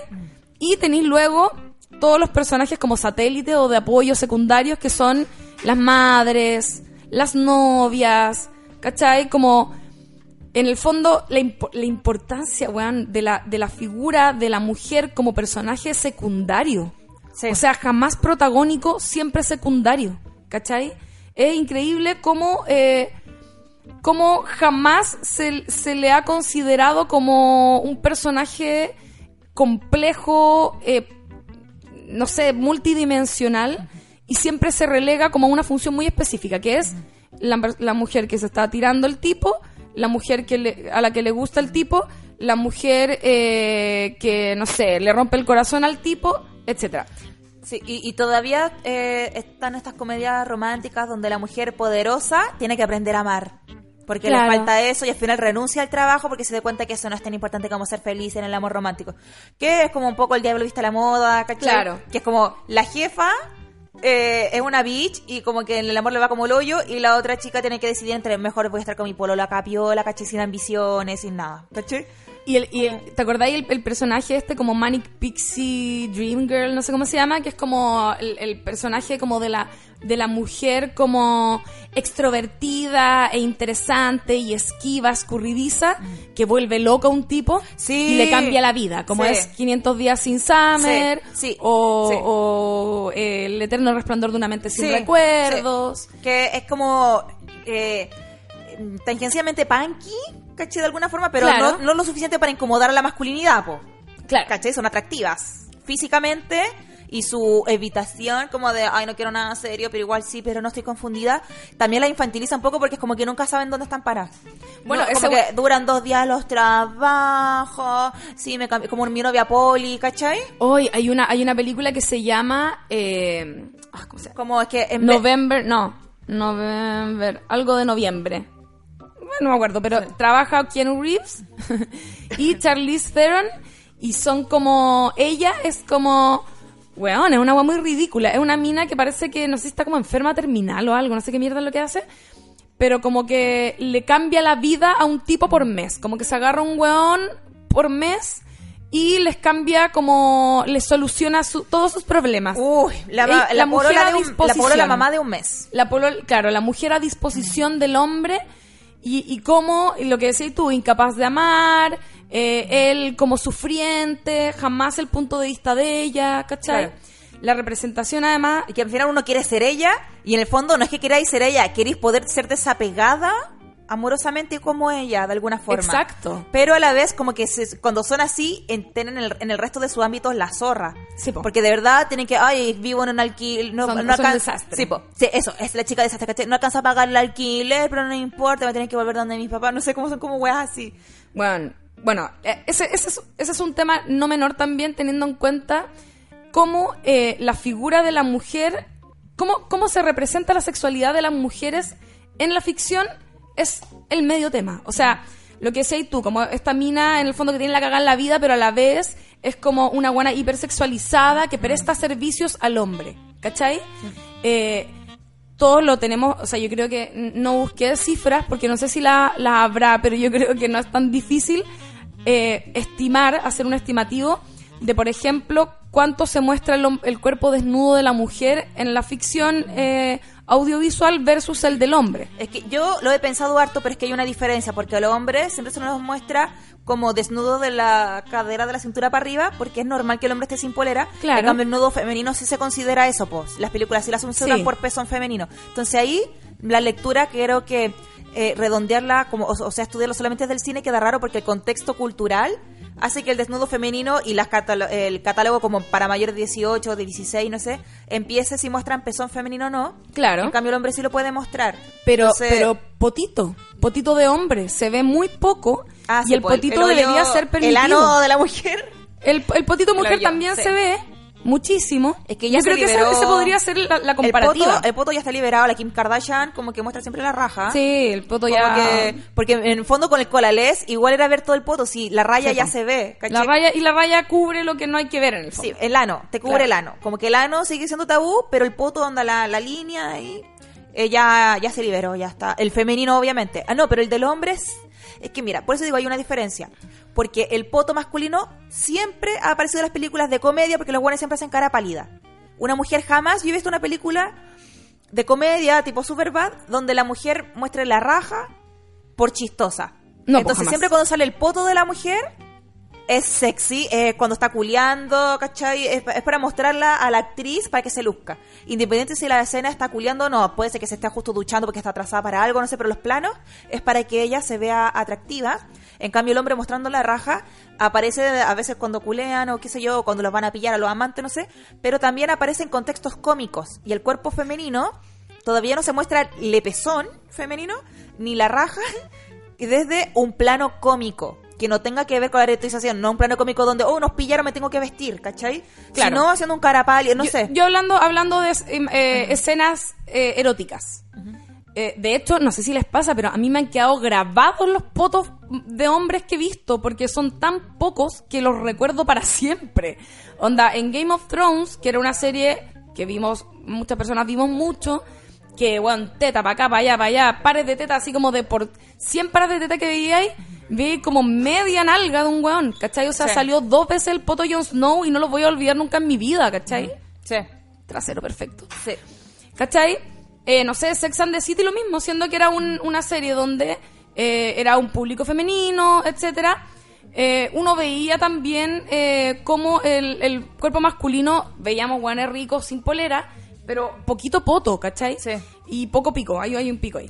Pero, Hay- hay un pero el choro tampoco se muestra mucho, yo creo. Pero se muestra un poquito. ¿En dónde? ¿En general? Eh, en general, yo creo No, es que, es como- que choro y pene no se muestra. Po- se, se muestra poquito, en el caso de la mujer pasa más piola, porque obviamente no te van a mostrar como open legs, ¿cachai? Como que te van a mostrar la weá así que pase piola. Liberen la zorra. cabrón, eres la zorra igual.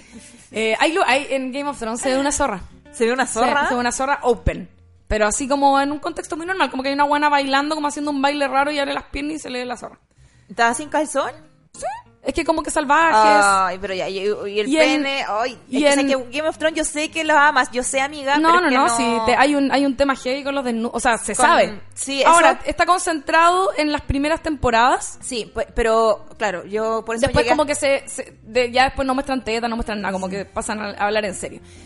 Eh, a ver, la, la excusa para mostrar el cuerpo de la mujer desnudo en la ficción es todo un tema. Y no sé si les ha pasado a ustedes, chiquillas o qué sé yo, que estén ahí escuchando, eh, la incomodidad que uno siente cuando está ahí en pareja, por ejemplo, y, y te toca una película o una serie donde hay escenas de alto erotismo con una mujer mostrando su cuerpo de manera sensual por, con planos que duran muchos segundos. Sí.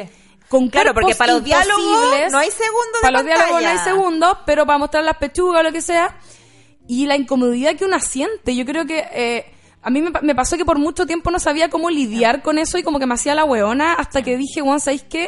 Esta weá me incomoda brígido y ahora entiendo, porque a mí me pasaba que cuando veía en la ficción, cuando estaba con un pololo o algo, y veía en la ficción eh, una guana con el cuerpo perfecto, se supone, ¿no es cierto?, en pelota, eh, me enojaba con el weón, me enojaba con la serie, me enojaba con todo el mundo.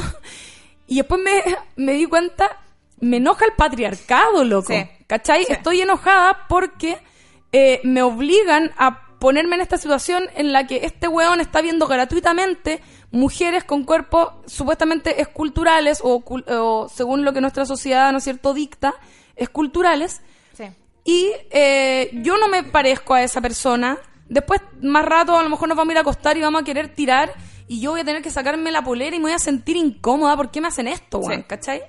Yo quiero decir una cosita también súper importante eh, que yo quiero decir. Aparte de que la Lo Solte en vivo se viene el 21 de agosto, entradas, link en nuestras respectivas bios, eh, es que eh, también se da que cuando se trata de posicionar minorías, por decirlo así, no se ocupa a la mujer, se ocupa al hombre porque se asume como el neutro en esa materia. Entonces, por ejemplo, cuando los canales de televisión ponen a, a los haitianos como, un- como en- dentro de un panel de programa de televisión de conversación, es hombre, ¿cachai? Claro. Cuando, cuando ponen a... mm, eh, a, bueno, a- cuando se habla de extranjeros en general, ¿caché? Cuando se habla eh, de, Puta, la palabra raza no existe. eh, como de gente con otro tono de piel, ¿caché? La neutralidad sigue siendo masculina. Entonces las mujeres, a pesar de la nueva feminista, se nos posiciona como mujer, pero todavía falta que empezamos a ser un sujeto neutro. Claro. Entonces, la, cuando van a hacer una, una serie o una película para poner este tipo de temas, incluso pasa todavía eh, con la homosexualidad, po. Cuando, cuando se habla de los derechos, cuando uno piensa en el móvil, cuando uno piensa en iguales, pensáis en hombres gay, ¿cachai? Cuando piensa en la marcha del orgullo, pensáis en, en puros colas hombres bailando con colores, ¿cachai? Claro. Entonces, como que cuando se trata de minorías, la mujer sigue siendo solamente mujer y, y todas estas otras minorías, eh, cuando se van a representar o cuando se van a invitar a televisión y qué sé yo, o cuando se van a poner como protagonistas de una serie para hablar de un tema, eh, es que siguen, son hombres. siguen siendo los reyes, weón. Sí. ¿sabes qué? Por eso Sí. no hay que dejar de empujar. Sí, Porque, porque tenemos que lograr ser universales. Exacto. neutras. O sea, la, piensa en, la- en- en las voces que te relatan el tráiler de una película. Eh, este verano, un hombre encontrará que la felicidad y la weá. ¿Cuántas veces esa voz es la voz de una mujer? para comprar ropa, maybe, maybe, porque, pero sabéis que... Para venderte un producto de belleza. A las mujeres nos tienen catalogadas como eh, super consumidoras porque quizás tenemos más problemas mentales por el mismo patriarcado, entonces tenemos que consumir para llenar los vacíos, Exacto. quizás, chiquilles.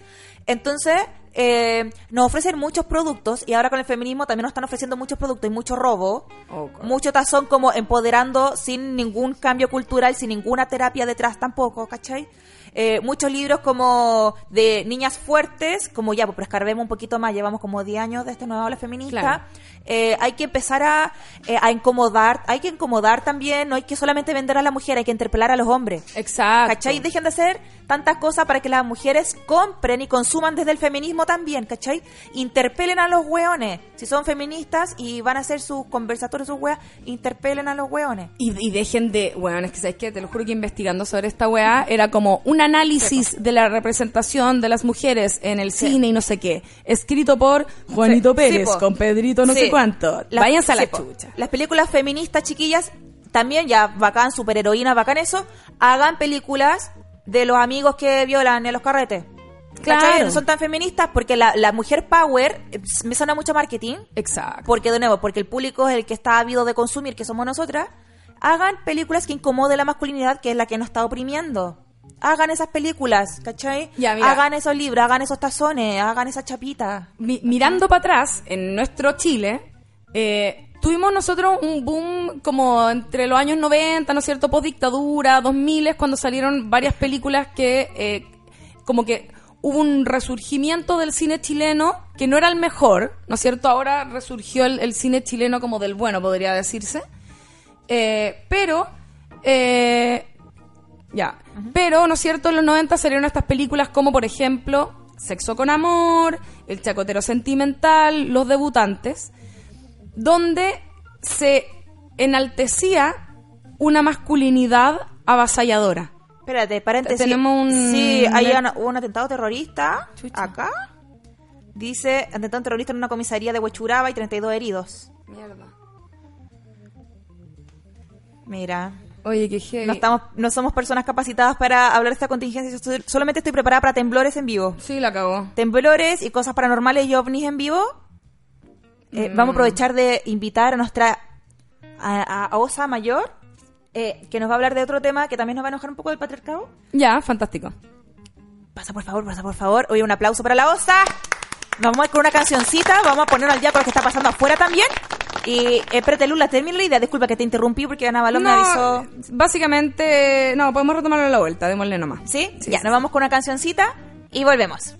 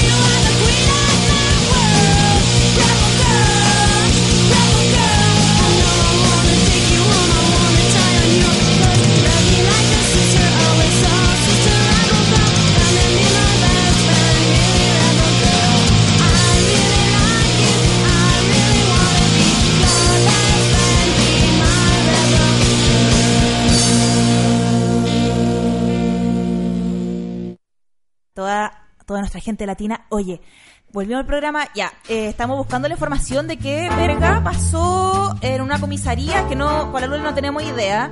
Bueno, eh, es que leí en internet que se ha atentado terrorista, pero eh, no confío en los atentados terroristas de parte del gobierno, así que... eh, Además, cuando empieza, cuando es terrorismo, eh, cuando ocurre dentro de Chile, mm, con un gobierno de derecha, yo desconfío de estos conceptos totalmente. ¿La Lula está en mute? Ya, ahora sí. Ahora sí. Eh, no, iba a decir que sí, que tampoco no confío nunca. No, pero- eh, es que son, a ver, No podemos profundizar porque con la Lula estábamos hablando de Sí, otra cosa que entonces vamos a cagarla, pero no sabemos, literalmente no sabemos nada. Estamos viendo ahora una pantalla de TVN, no sabemos qué chucha pasó, no sabemos. Así que búsquense otras fuentes fidedignas con periodistas, Sí. de verdad. Oye, eh, para cerrar el, el tema que estamos hablando hoy día, porque ahora tenemos una invitada, Osa Flaca. Un aplauso para Osa Flaca. Bienvenida nuevamente. Bienvenida nuevamente, ese- amiga de la casa. Sí, la verdad es que cuando vinieron lo pasamos tan bien. Sí. Gracias. Antiespecismo. ¿Cómo está la Ana mía? Bien. Mándale salud a la. Me la También- encontré la otra vez, no la amiga de la casa también la Ana mía. Me la encontré y andaba con Yoki, ella, ¿cachai? Entonces me dice como, hola. Y yo como que como que no tenía, no, no sabía a quién mierda estaba mirando y era, era porque no tenía su pelo frondoso, po. ¿Viste? Claro, Tenía el pelo oculto, no la, no la reconocí, pero me cae tan bien. Simpática. Oye, Lulitz, para que cierres el gran tema, Sí. eh, el Lula, el Lula filósofa activista que Eh, hoy día, feminazi. Quería, quería citar una pequeña cosita y de ahí voy a hacer una pequeña resolución. Eh, estaba leyendo en internet respecto a esto que decía como de los films eh, chilenos de los años 90-2000 donde eh, como que estaban hipersexualizadas las mujeres y donde los hombres tienen un rol muy activo en la búsqueda de sexo, básicamente. Eh, y el, el periodista Bruno Delgado, se llamaba, para el desconcierto, escribió sobre esto, lo pueden buscar en internet, estaba bien bueno. Eh, hacía un análisis, ¿no es cierto?, de cómo estos films como que perpetuaban toda esta cultura de la violación a partir de el, el que la sigue la consigue y un montón de conceptos. Eh, y decía cómo el cuerpo de la mujer eh, funciona como una cancha donde el hombre se juega su sexualidad, ¿cachai? Su virilidad, su masculinidad. Sí. Eh, Súper interesante también para entender de dónde venimos nosotros como chilenos con eh, este, esta carga de, eh, de, de, represent- de cómo se representa la mujer finalmente en... Que venimos de las violaciones y los cuadros pictóricos de los museos, los malones, toda esa wea como estos raptos de mujeres indígenas. Oye, y, y aparte, a ver, es que pasa, la- la- la- siempre como que la contradicción está en cómo se hipersexualiza a la mujer cuando se le representa, pero cómo se le niega a la vez eh, su, su propio como su propia gestión Sí. del, del placer. Sí. Entonces, por ejemplo, que bueno que dijiste eso, porque, porque tú a comienzos del siglo XX, cuando llega el cine a Chile, eh, habían películas que eran no aptas para señoritas. ¿Cachai? Donde tenían ese concepto. Eh, como como de restricción de... ¿Cómo se dice? Se me olvidó, pero cuando... Por género. No, no, cuando moral. la, la ¿Censura? Muchas gracias. Eh, y por otro lado, no sé, pues hay casos emblemáticos como el caso de la película Boys Don't Cry, donde eh, hay sexo oral a una de, la- a- de las eh, actrices, de los personajes, a partir de, ¿no es cierto?, el personaje de Hilary Swank, que es un hombre trans, le hace sexo oral a la otra chica que es Chloe Sevigny, eh, y la directora tuvo que cortar. Hay una en la escena del sexo oral se muestra eh, el rostro de Chloe Sevigny eh, teniendo obteniendo placer a partir del sexo oral que se le está llevando a cabo. Y a la directora para poder eh, calzar como con las, una censura que le permitiera a- una, una apertura mayor al público, tuvo que cortar el tiempo en pantalla de la cara de placer de Chloe Sevigny, ¿cachai? Siendo que en las ficciones, en todas las Sí, otras, puta, veis, weón, hacia el hombre pasándole Sí. la raja de lo mismo, Sí. ¿cachai? Eso me lleva también a pensar cómo antes, en los años, no sé, 90 y para atrás, las teleseries, por ejemplo, de Canal 13, obviamente por su eh, relación eh, con la iglesia, eh, no mostraban infidelidades femeninas. Solo podían ser infieles los hombres, las mujeres no podían ser infieles, ¿cachai? Dentro del matrimonio. Era, era censurado, ¿cachai? Como que creo que hace muy poco se liberó como esa cláusula, ¿cachai? Bueno, Canal eso, 13. eso por un lado. Por otro lado, también quería dejar eh, eh, mencionar un poco de cómo eh, la importancia que tiene finalmente, como modo de conclusión, la importancia que tiene la representación de las mujeres en las ficciones, porque efectivamente construye realidades.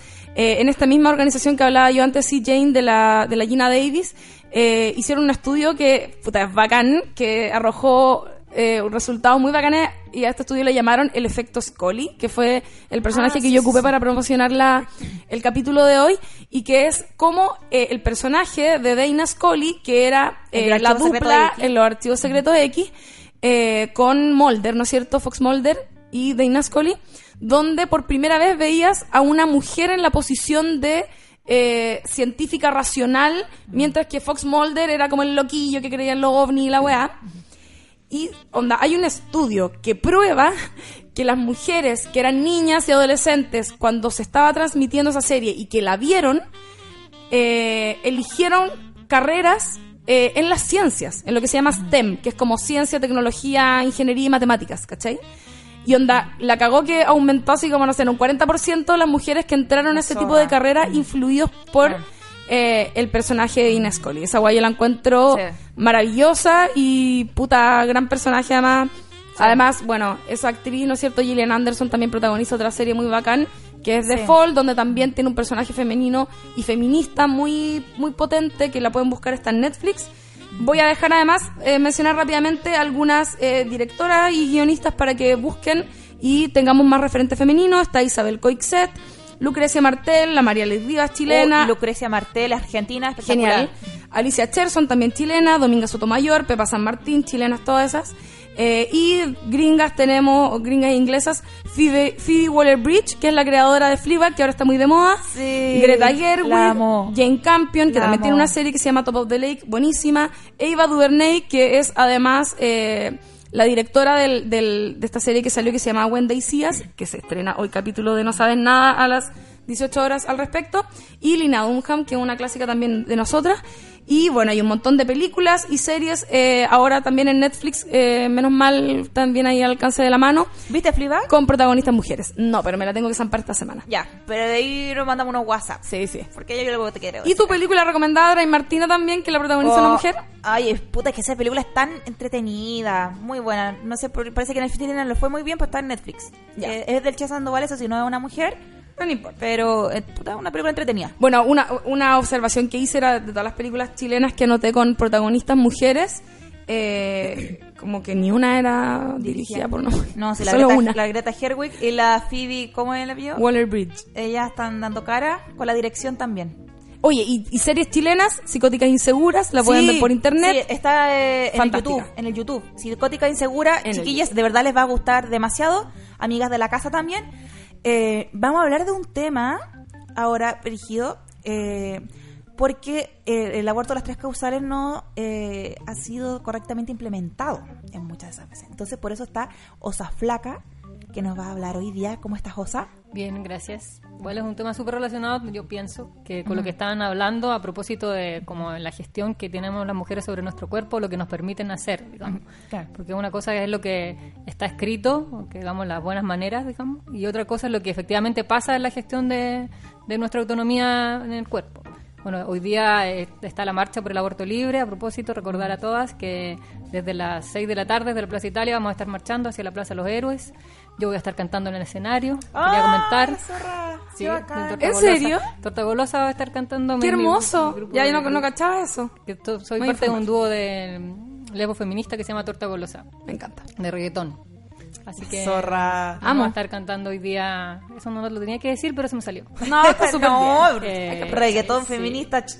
Sí. Me anoto. Y concretamente en el tema de, de cómo se están implementando las tres causales y de qué ha significado eso para los sobre todo para las profesionales que sí garantizan derechos, es que desde la red chilena con- de, de profesionales por el derecho a decidir, de la que hago parte, eh, estamos como hemos estado recopilando casos de, de profesionales, en la mayoría mujeres, que han sido acosadas y han sido eh, maltratadas en sus trabajos, incluso algunas han tenido que salir de su lugar de trabajo, donde, eh, dejando a las mujeres sin atención en el fondo, eh, por manifestarse como no objetoras, básicamente.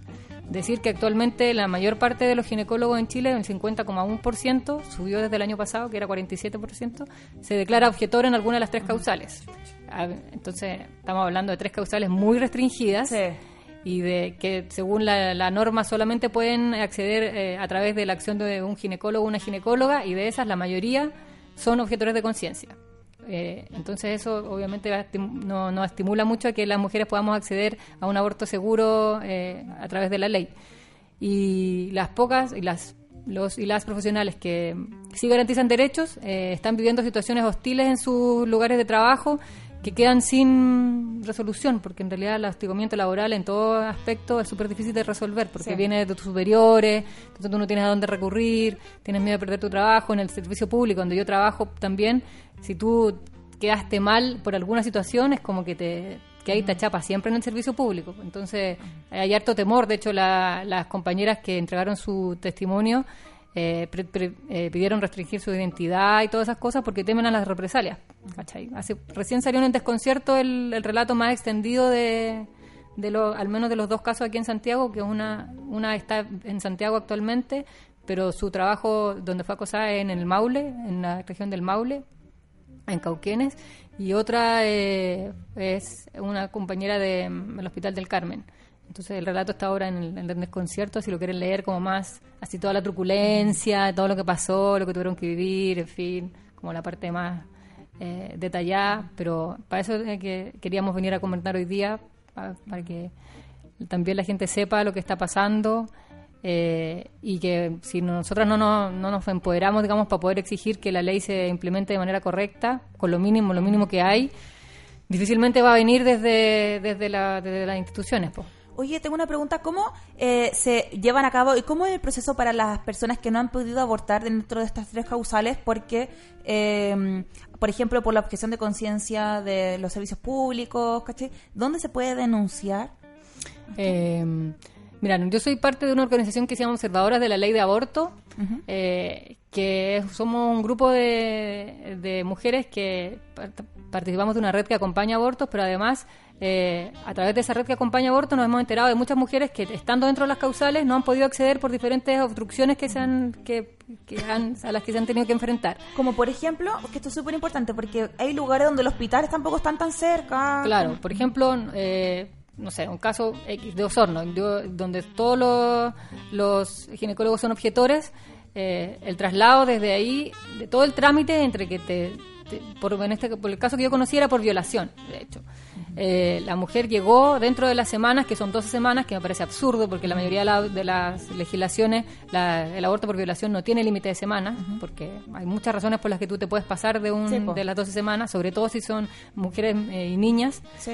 Eh, y esta mujer estaba dentro de esas semanas, pero finalmente con todo el trámite primero le dijeron que tenía que hacer la denuncia, cosa que no es real, porque tú basta con hacer una declaración, tú dices me violaron, quiero acceder a un aborto por según la ley y te tienen que tomar la declaración y nada más, tú no, no es obligatorio que tú hayas hecho una denuncia formal, a ella la mandaron a hacer la denuncia formal y en todo ese proceso, al final para llegar al hospital donde sí habían un médico que le podía hacer el aborto, llegó después de las 12 semanas.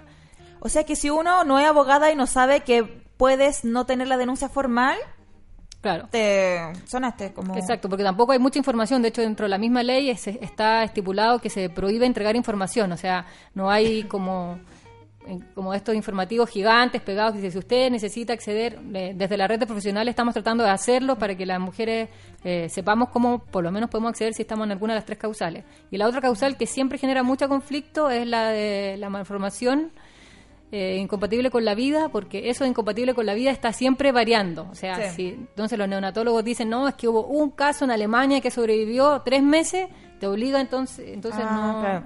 ¿Cachai? No aprueban y Claro. eso implica como que si ellos, ellos iban a estar seguramente con ese bebé mal formado en esos tres meses.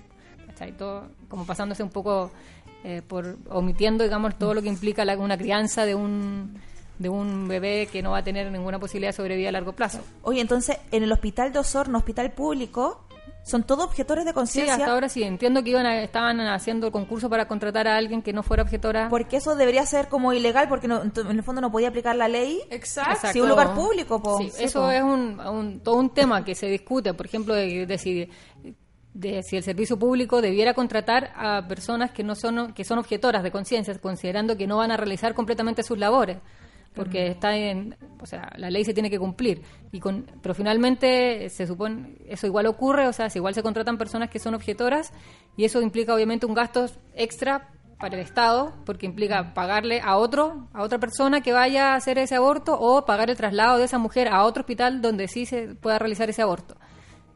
Son gastos innecesarios Sí. que obviamente la plata no sobra y que podrían manejarse de otra manera, además de todo lo que implica para la mujer andar peloteando de un lado para otro, tener que trasladarte a una ciudad donde tú no vives, donde no están tus hijos.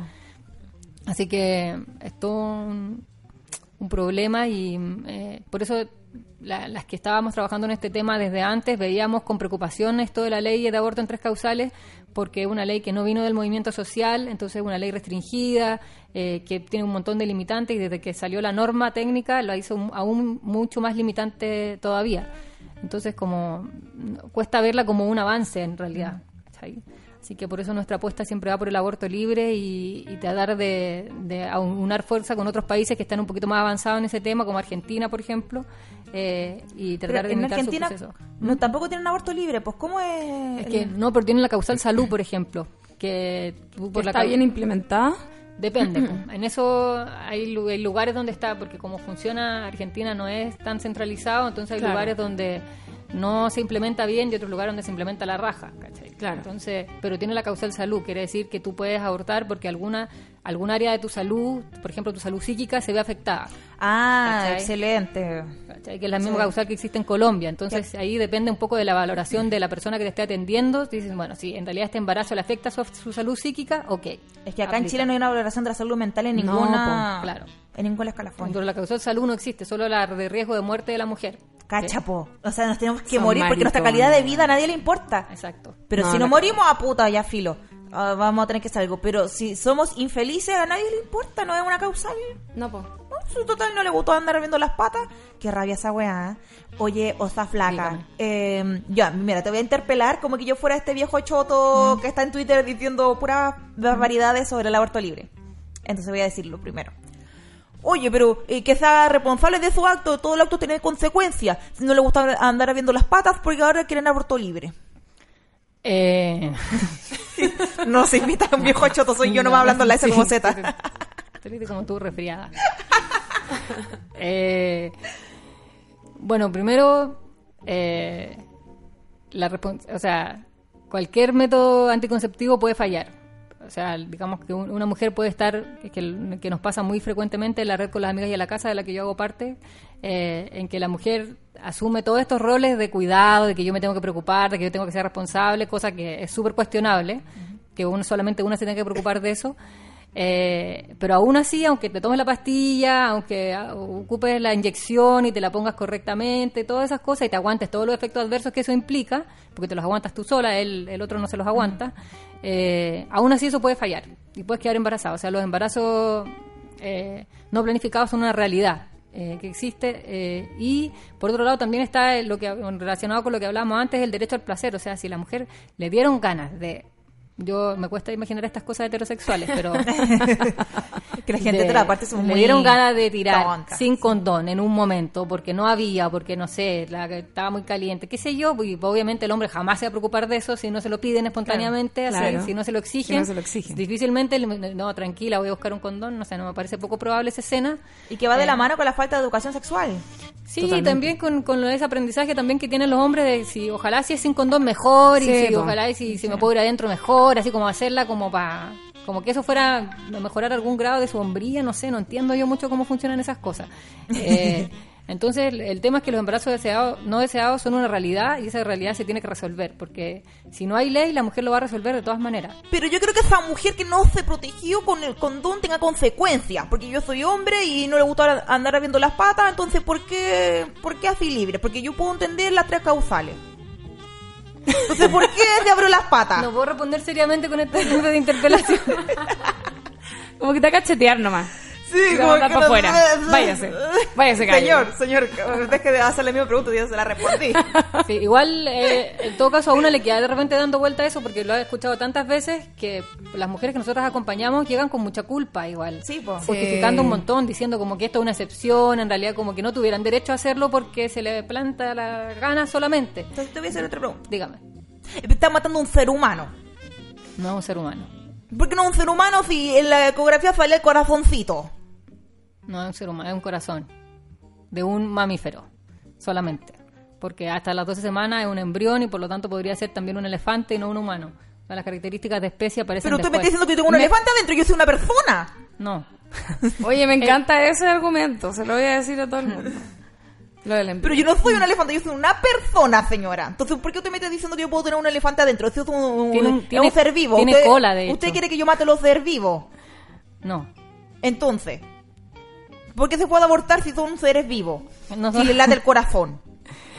Eh, porque nosotros, o sea, porque ese- esa, el- la vida de esa vida que a mí yo no tengo ningún cuestionamiento con que eso eh, hay vida ahí, pero esa vida depende de la vida de la mujer y a mí la que me importa es la vida de la mujer. O sea, si uno tiene que elegir, la vida de la mujer está por sobre esa la corazón y entre comillas porque es como unas- un montón de células latiendo que podrían tampoco podría abortar espontáneamente podrían terminar en un feto como- como malformaciones que no va a vivir Y si ese embrión era la madre Teresa de Calcuta. y si era un violador en serie Ah, no sé, pues, pero yo quiero pensar que son puras cosas buenas que se igual la, la madre Teresa de Calcuta no sé si tan buena no Era No más mala. la Era mala. era un mal Sí, ejemplo Y, Era mala, súper mala. Y entonces era Felipe Camiruaga. hubiese terminado trágicamente no queremos más tragedias Sí, imagínate la gente recién lo está superando Y si ese embrión es Carol Dance.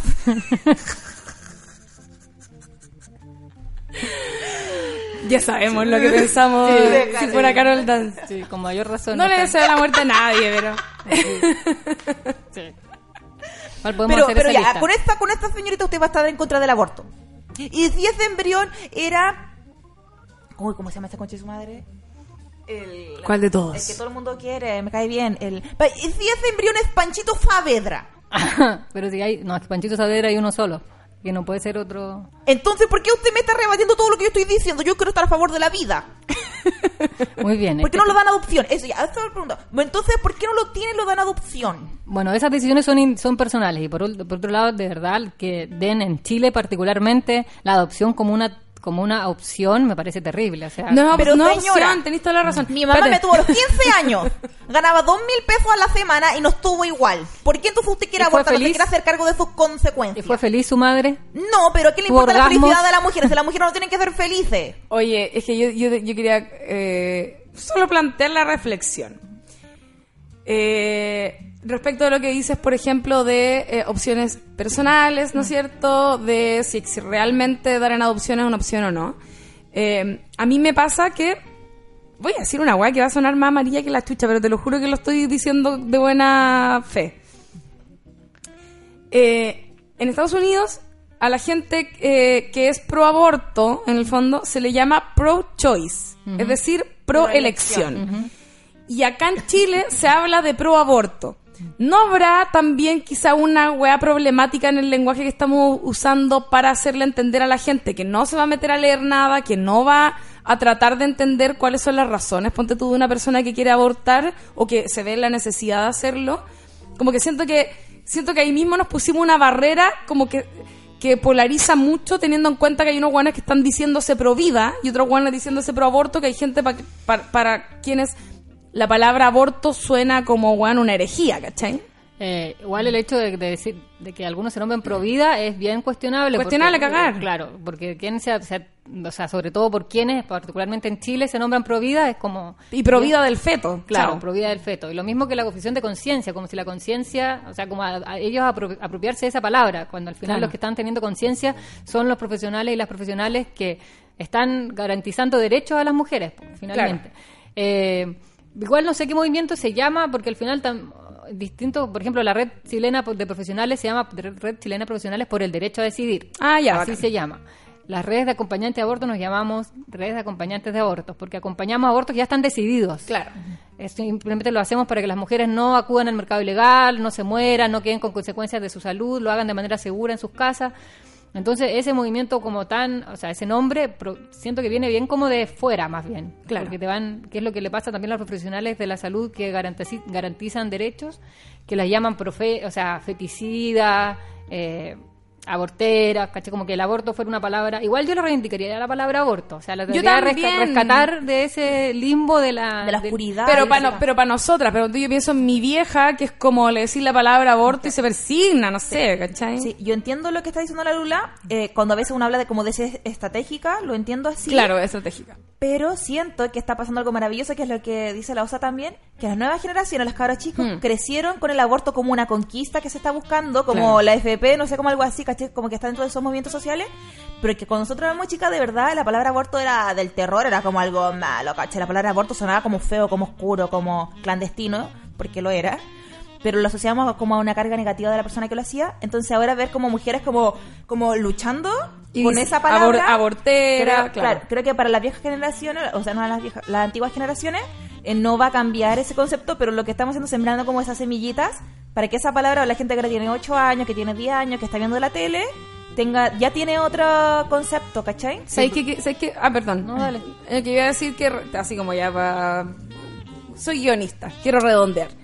Eh, en las ficciones también eh, el trato que se le da al, al tema, ¿cachai? Al aborto.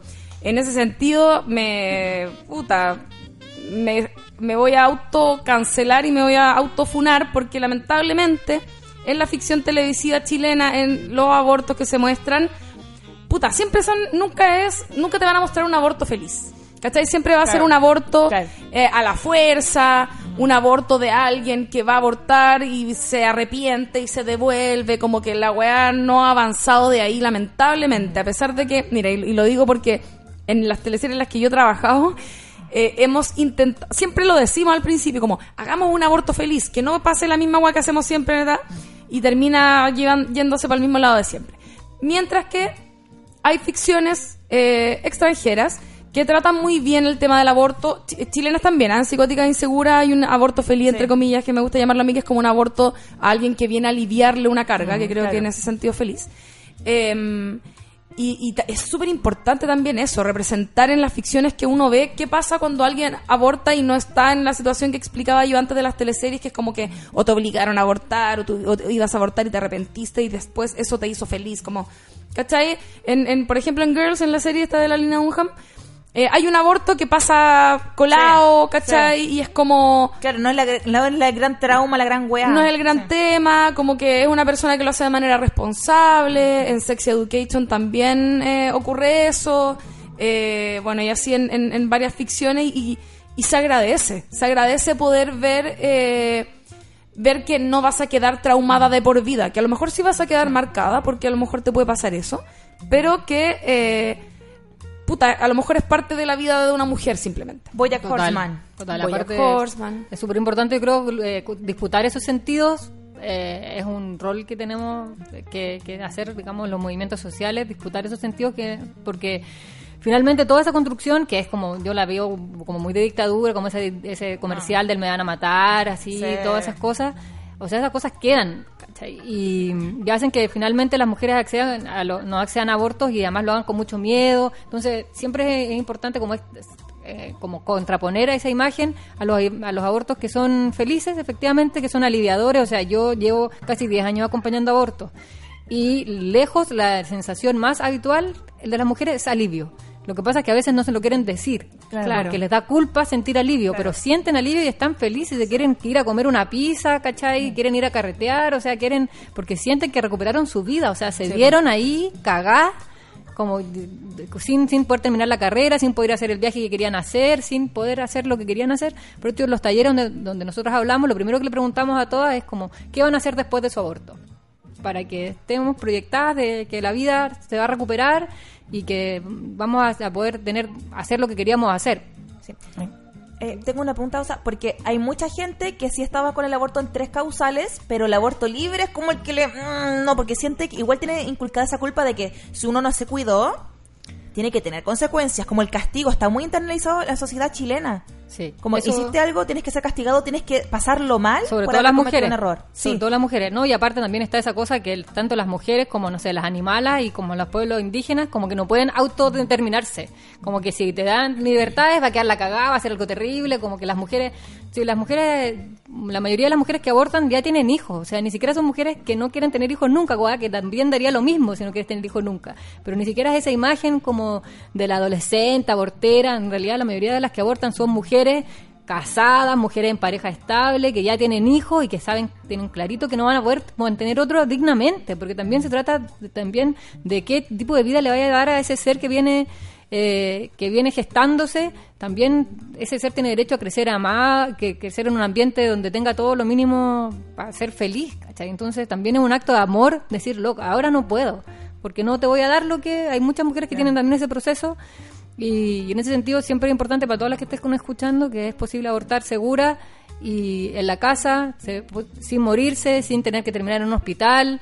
Eh, esa cosa, eso se puede hacer, acérquense a sus redes feministas más cercanas, eh, traten de no acudir al mercado ilegal, porque si es posible abortar con misoprostol, eh, los protocolos están accesibles y de todas maneras eh, abortar con medicamentos es más seguro que parir. Cuando uno va a parir no le dicen que tiene posibilidad de morirse, por ejemplo, Claro. ni de morir de una hemorragia. Claro. Pero cuando te, cuando hablan de aborto, al tiro hablar de la muerte, de la muerte, destrucción y mujeres desangradas y la canción de Fernando Viergo, etcétera. Entonces, Vamos a terminar con esa canción. Falsa, Sí, o si pero- terminamos con- Oye, puta, que tenéis razón y que ganas de que la gente escuchara esto. Es que sabéis que encuentro que es un tremendo datazo hablar de, Sí. De que las mujeres que abortan son madres muchas veces, Sí. ¿cachai? Como que a la gente se le olvidara eso, Sí. ¿cachai? Siento que hay una... Creo que hay como una mentalización para no salirse de lo que ellas conocen, la- las mujeres, entre comillas, ya- que se hacen llamar pro vida, ¿no es cierto? Porque estoy hablando de mujeres en el- en el en el sentido de que hay que aprender también entre nosotras a empatizar, ¿cachai? Cómo se mentalizan para no sacarse, para no salir de sus propios esquemas, para no eh, cambiar su manera de pensar, porque puta que nos cuesta como tratar de abrirnos un poquitito y trata- tratan de pensar todo el tiempo en que las mujeres que abortan son hueonas sueltas, que no se cuidan, que andan maraqueando, ¿cachai? Y es como, weón, no, es un derecho. Onda, de verdad piensan todo lo que te cambia la vida, tener un hijo. Hay gente que de verdad no puede o, No, o, o- o- o va a frustrar un, Sí. va- lo que decíamos antes de salud mental. O sea, lo que decís tú. Es como, imagínate una persona que, no sé, está, lo, que- lo que, el mismo ejemplo que ponía ahí tú, eh, quiere terminar sus estudios, iba a emprender un viaje, eh, no sé, acaba de terminar una relación tortuosa, monte tú, y está, weón, dispuesta a vivir la vida y se embaraza. Sí. Puta, qué, qué frustrante. Esa persona capaz que no críe bien tampoco después. ¿cachai? seguramente no Sí, va a criar bien, po, ¿cachai? Y aparte que la responsabilidad le recae toda a la persona que está ah, eh, embarazada, porque Claro. el, el- digamos, la- por- el donante de espermio en general no tiene ninguna consecuencia, entonces para él es mucho más fácil decir sí, que es una cosa que ocurre frecuentemente, sí, no, tengámoslo igual, porque total, Sí. él se ve con la foto para Facebook y, Claro. y fin. O sea, Oye, fuertísimo eso que acabas de decir, es muy cierto. Eh, co- Conozco a todos estos hueones Uy, igual. que son, Igual. perdón lo que voy a decir, pero que son papás como el pico Sí. y lo saben, Sí. Pero Suben cada dos meses son una foto con el hijo o la hija y, y creen que con eso sanaron, weón, toda la ausencia. Lo más hermoso del mundo, tú puros comentarios, weón, que eres bacán papá. Y yo sé, así amigas que tienen No, hijes. Con el weón que no paga la pensión, que dejan plantada a la hija porque están con caña. Sí. Y después, el día que al final se dignaron a ir a buscar a la hija para sacarla a pasear, cinco fotos y todos como, ay, qué buen padre que eres. No, weón, Vale. que, oh, Y- esos weones ganas de Sí. golpearlo igual un poco. Y aparte no tenéis consecuencias tampoco tanto laborales ni nada de eso. O sea, ser madre, aunque ah, cuando uno ya lo quiere hacer, ya te hace una diferencia con la crianza. eh, tanto por temas laborales que es como, oye, la mujer cacho porque está embarazada, ¿cachai? Tenéis que a veces acomodar el tipo de trabajo para poder criar. Cambio el hombre no hace muchos cambiitos que digamos O cuando sea, son de hecho, el, el gran clásico que yo lo he visto con mi amiga y con gente que conozco, que es como... Y en mi propia vida, cuando yo era chi- Yo me cacha la weá triste, me dan ganas de llorar cuando pienso en esto. Me acuerdo la vez que fue mi papá el que me llevó al doctor, cuando chica. Como que me sacó del colegio y él se salió de la pega. El papá Claro. salió de la pega para ir a llevarme al doctor a que me sacaran un yeso, que fue casualmente el mismo día que fue mi marihuana por primera vez. Eh, y es como, fue un honor que mi papá se tomara el tiempo Sí. de él llevarme. Sí. Porque normalmente son las mamás. O sea, uno ve en la pega las caras, yo he visto las caras que le ponen a mis colegas cuando las buenas se tienen que salir antes porque el hijo está enfermo y tienen que ir a buscarlo al colegio alguna wea. Sí. Y son ellas, porque los papás no lo hacen porque ellos, su tiempo, weón, es que es demasiado valioso su presencia en la pega. Sí. Pero para ir a ver un partido, a el los culiados consultorio jamás llegan las crías co- acompañadas del papá. Jamás. Jamás. O sea, de hecho tú lo tenés que registrar como algo, un evento extraordinario. Que lleguen con el papá. Porque, no, olvídate, si llegan con el papá, el papá no sabe traer la weá anotada o tenés que terminar hablando por teléfono con la mamá. Oye, que heavy esa weá, ¿cacharon? La otra vez un video que salió de este loco Jimmy Kimmel, no sé, ya esta weá es como gringa. Y era para el Día del Padre, ahora. Entonces era un video donde estos weones siempre hacen eso, que entrevistan a la gente en la calle y los ponen como en una situación súper incómoda. Y le preguntaban a familias, como a papás y mamás por separado y después con los hijos y no sé qué, eh, por datos de la vida de los hijos. Y le preguntaban a los papás, onda, no sé, el color de ojos del, de los hijos, eh, las fechas de cumpleaños, pura weá así, en qué colegio iban, cuál era su profe favorito o, o asignatura favorita. Y los weones no sabían, pero weón, nada. Nada, nada, nada. Que es algo que yo creo que pasaría en la mayoría de los Sí. hogares de este país. Sí. Y a la mamá, obviamente, las weas eran secas. Pues tenían los datos así, tenían como ocho hijos, sabían todos los detalles. Eh, y lo tomaban para la risa igual. Pero, ¿qué onda esa weá? Es que esa weá como que a mí ahora me da, me da rabia porque me carga como, como esas ilustraciones que habían de la carga mental de la mujer en la casa. Sí. Que en el fondo es como ya, el papá lo lleva al médico, pero igual está llamando por teléfono, o sea, la mamá igual no puede no estar, es- igual está Claro. presente el médico. Sí. laboralmente eso tiene muchas consecuencias, también está estudiado como que la mujer no puede, no asciende sobre cierto, o, o no, no, no toma ciertos trabajos, porque aunque tenga al, al hombre cuidando, en teoría, no está está permanentemente preocupada de que eso po. esté bien hecho. En cambio, Sí. el hombre, si está la mujer a cargo, el weón lo olvida. O sea, él va a hacer el turno, no, no anda preocupado de nada, no anda llamando. ¿cachai? Yo, ah, sí, no, dale. No, termine. Eh, lo que pasa es que en la serie Queer Eye, que me encanta, pero siempre cuando salen estos hombres que la esposa se murió y, o los dejó por alguna razón y se están, están criando los niños eh, ellos solos, como cualquier mujer promedio en general. Héroes. Héroes. Héroes. No, no, son, no, ni siquiera son solamente héroes. Siempre le tienen que enseñar a cocinar porque alimentaban a los hijos todos los días con pan con queso, ponte tú. Sí, po. Es como, loco, eres un culiado de 45 años, no puedes darle esta weá a tu hijo. O sea, quedaste viudo hace cuatro años.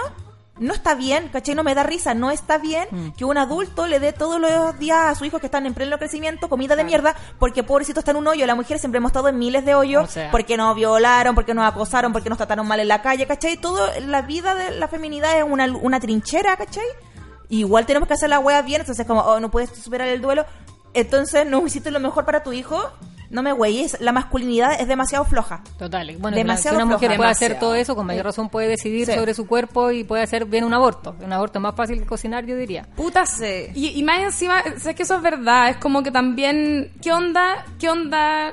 eh, la, la- la gente que piensa que abortar es como una weá por gusto. Como. La weá, obviamente, es. Los, o sea, eres consciente de que es una situación difícil, es una decisión que tomaste Sí. a conciencia. Como dejemos de infantilizar también a las mujeres que están Sí, en esa situación. total. Sí, es como que se van a arrepentir. Como Claro, como tú no sabes, pero Sí. no se te va a olvidar hasta que seas vieja. Bueno, eso en Chucha, general, además, pero en, las en las decisiones reproductivas de las mujeres eso pasa un montón, o sea, eso de que hasta hace muy poco se necesitaba la firma del marido para ligar las trompas, a que ahora, de- hasta el día de hoy, si tú no tienes hijos, no, no te quieres que te liguen las trompas, no te las ligan, si tienes solo un hijo y tienes menos de 30 años, no te las ligan, ¿cachai? Porque se supone que después podrías arrepentirte, y bueno, y también, por último, si te arrepientes, ¿qué? Si al final, Sí, en ese po. momento lo quieres hacer, Sí, y fin, es tu derecho. Sí. Y de- deberían sí, responderte. la dura. Sí, parece que en Uruguay y en otros países donde como que hay aborto libre, igual a la mujer le ponen trabas, no es como que fuera tan fácil, y No. como, le este folleto, piénsalo, piénsalo, La mandan a piénsalo. pensar ve tres este video". días. Sí. Como, weón, si ya fui a esto porque yo lo pensaba más de tres Es- días. Exacto, La la cagó. pensado más de tres, sí, pero la mandan a pensar tres días y en esos tres días puede pasársela, eh, porque entre que te dan, tienen que verte tres profesionales distintos que no te van a ver en el mismo momento. Entonces, una hora con uno, una hora con otro, entonces te pueden pasar muchos días para que se te pasen las 12 semanas y Claro, sí, en el fondo- aparte. Aparte, oigan, se nos acabó el fucking a los soltes de hoy día, chiquilles. Muchas, o sea, entonces el último llamado para la marcha Sí, del día. para la marcha hoy, aparte a las 6 de la tarde, eh, desde la Plaza Italia, nosotros eh, nos vamos a juntar un poquito antes con la red con las amigas y en la casa, eh, eh, a las 5, para, pues, tú sabes, para llegar bien y con todo el outfit, en fin. Eh, Outfit deportista. Y la red chilena profesionales también va a marchar. Yo tengo muchas militancias, no puedo marchar en todas, pero la idea es que puedan ir. Hoy día vamos a y terminar en la Plaza de los Héroes con un showcito así pequeño antes de que nos saquen de torta golosa y otras más. Así que la marcha es antirracista también. eh, hoy Ahora eh, tiene ese, ese, porque también se celebra el Día de la Mujer Afrocaribeña hoy. Entonces la idea es aunar también esas cosas y bacán que se haga. Esta es la primera vez que se hace, que se nombra así la marcha por el aborto libre y una marcha mar- que sea una marcha antirracista. Me encanta en- eso. En, regiones también convocatoria. Sí, sí. eh, yo no me sé dónde, por- en todos los lugares donde, pero está publicado la coordinadora de feministas de lucha que tiene un Instagram. En el Instagram de la red con las amigas y la casa también está puesto en las historias, así que pueden ir a buscar ahí de dónde, se, dónde está el punto de reunión en sus eh, ciudades, que no son Santiago, que también existe, ya lo sé. Yo soy de una, de hecho, Osorno. Yo. Osorno Ah, Osorno. ha pasado ecléctico Osorno. Sí, ha tenido... sí, Oye, sí, está, acontecido. Sí. acontecido. La de Kiko y Caco. ¿Dónde están las feministas horteras de Rancagua? Quisiera saber yo. Contáctenme. Me encantaría conocer algunas. sí. Las feministas de Y, Maipú, y ¿dónde marchen están? hoy, por favor. Sí, vamos a marchar. Así que muchas gracias. A Osa, como siempre, está en su casa. Nos despedimos hasta Los Solte. Acuérdense que el 21 de agosto hacemos el Los Solte en el Centro Arte Alameda, en teatro en vivo, entradas en el link de nuestras bios. Y nos vemos hoy día en la marcha. Eh, y también infórmese, porque parece que hubo como una wea de los carabineros. Ahora créanle la mitad a lo que diga un gobierno de derecha siempre. Y nunca voten por la derecha. Esos besitos. Mensajes subliminales.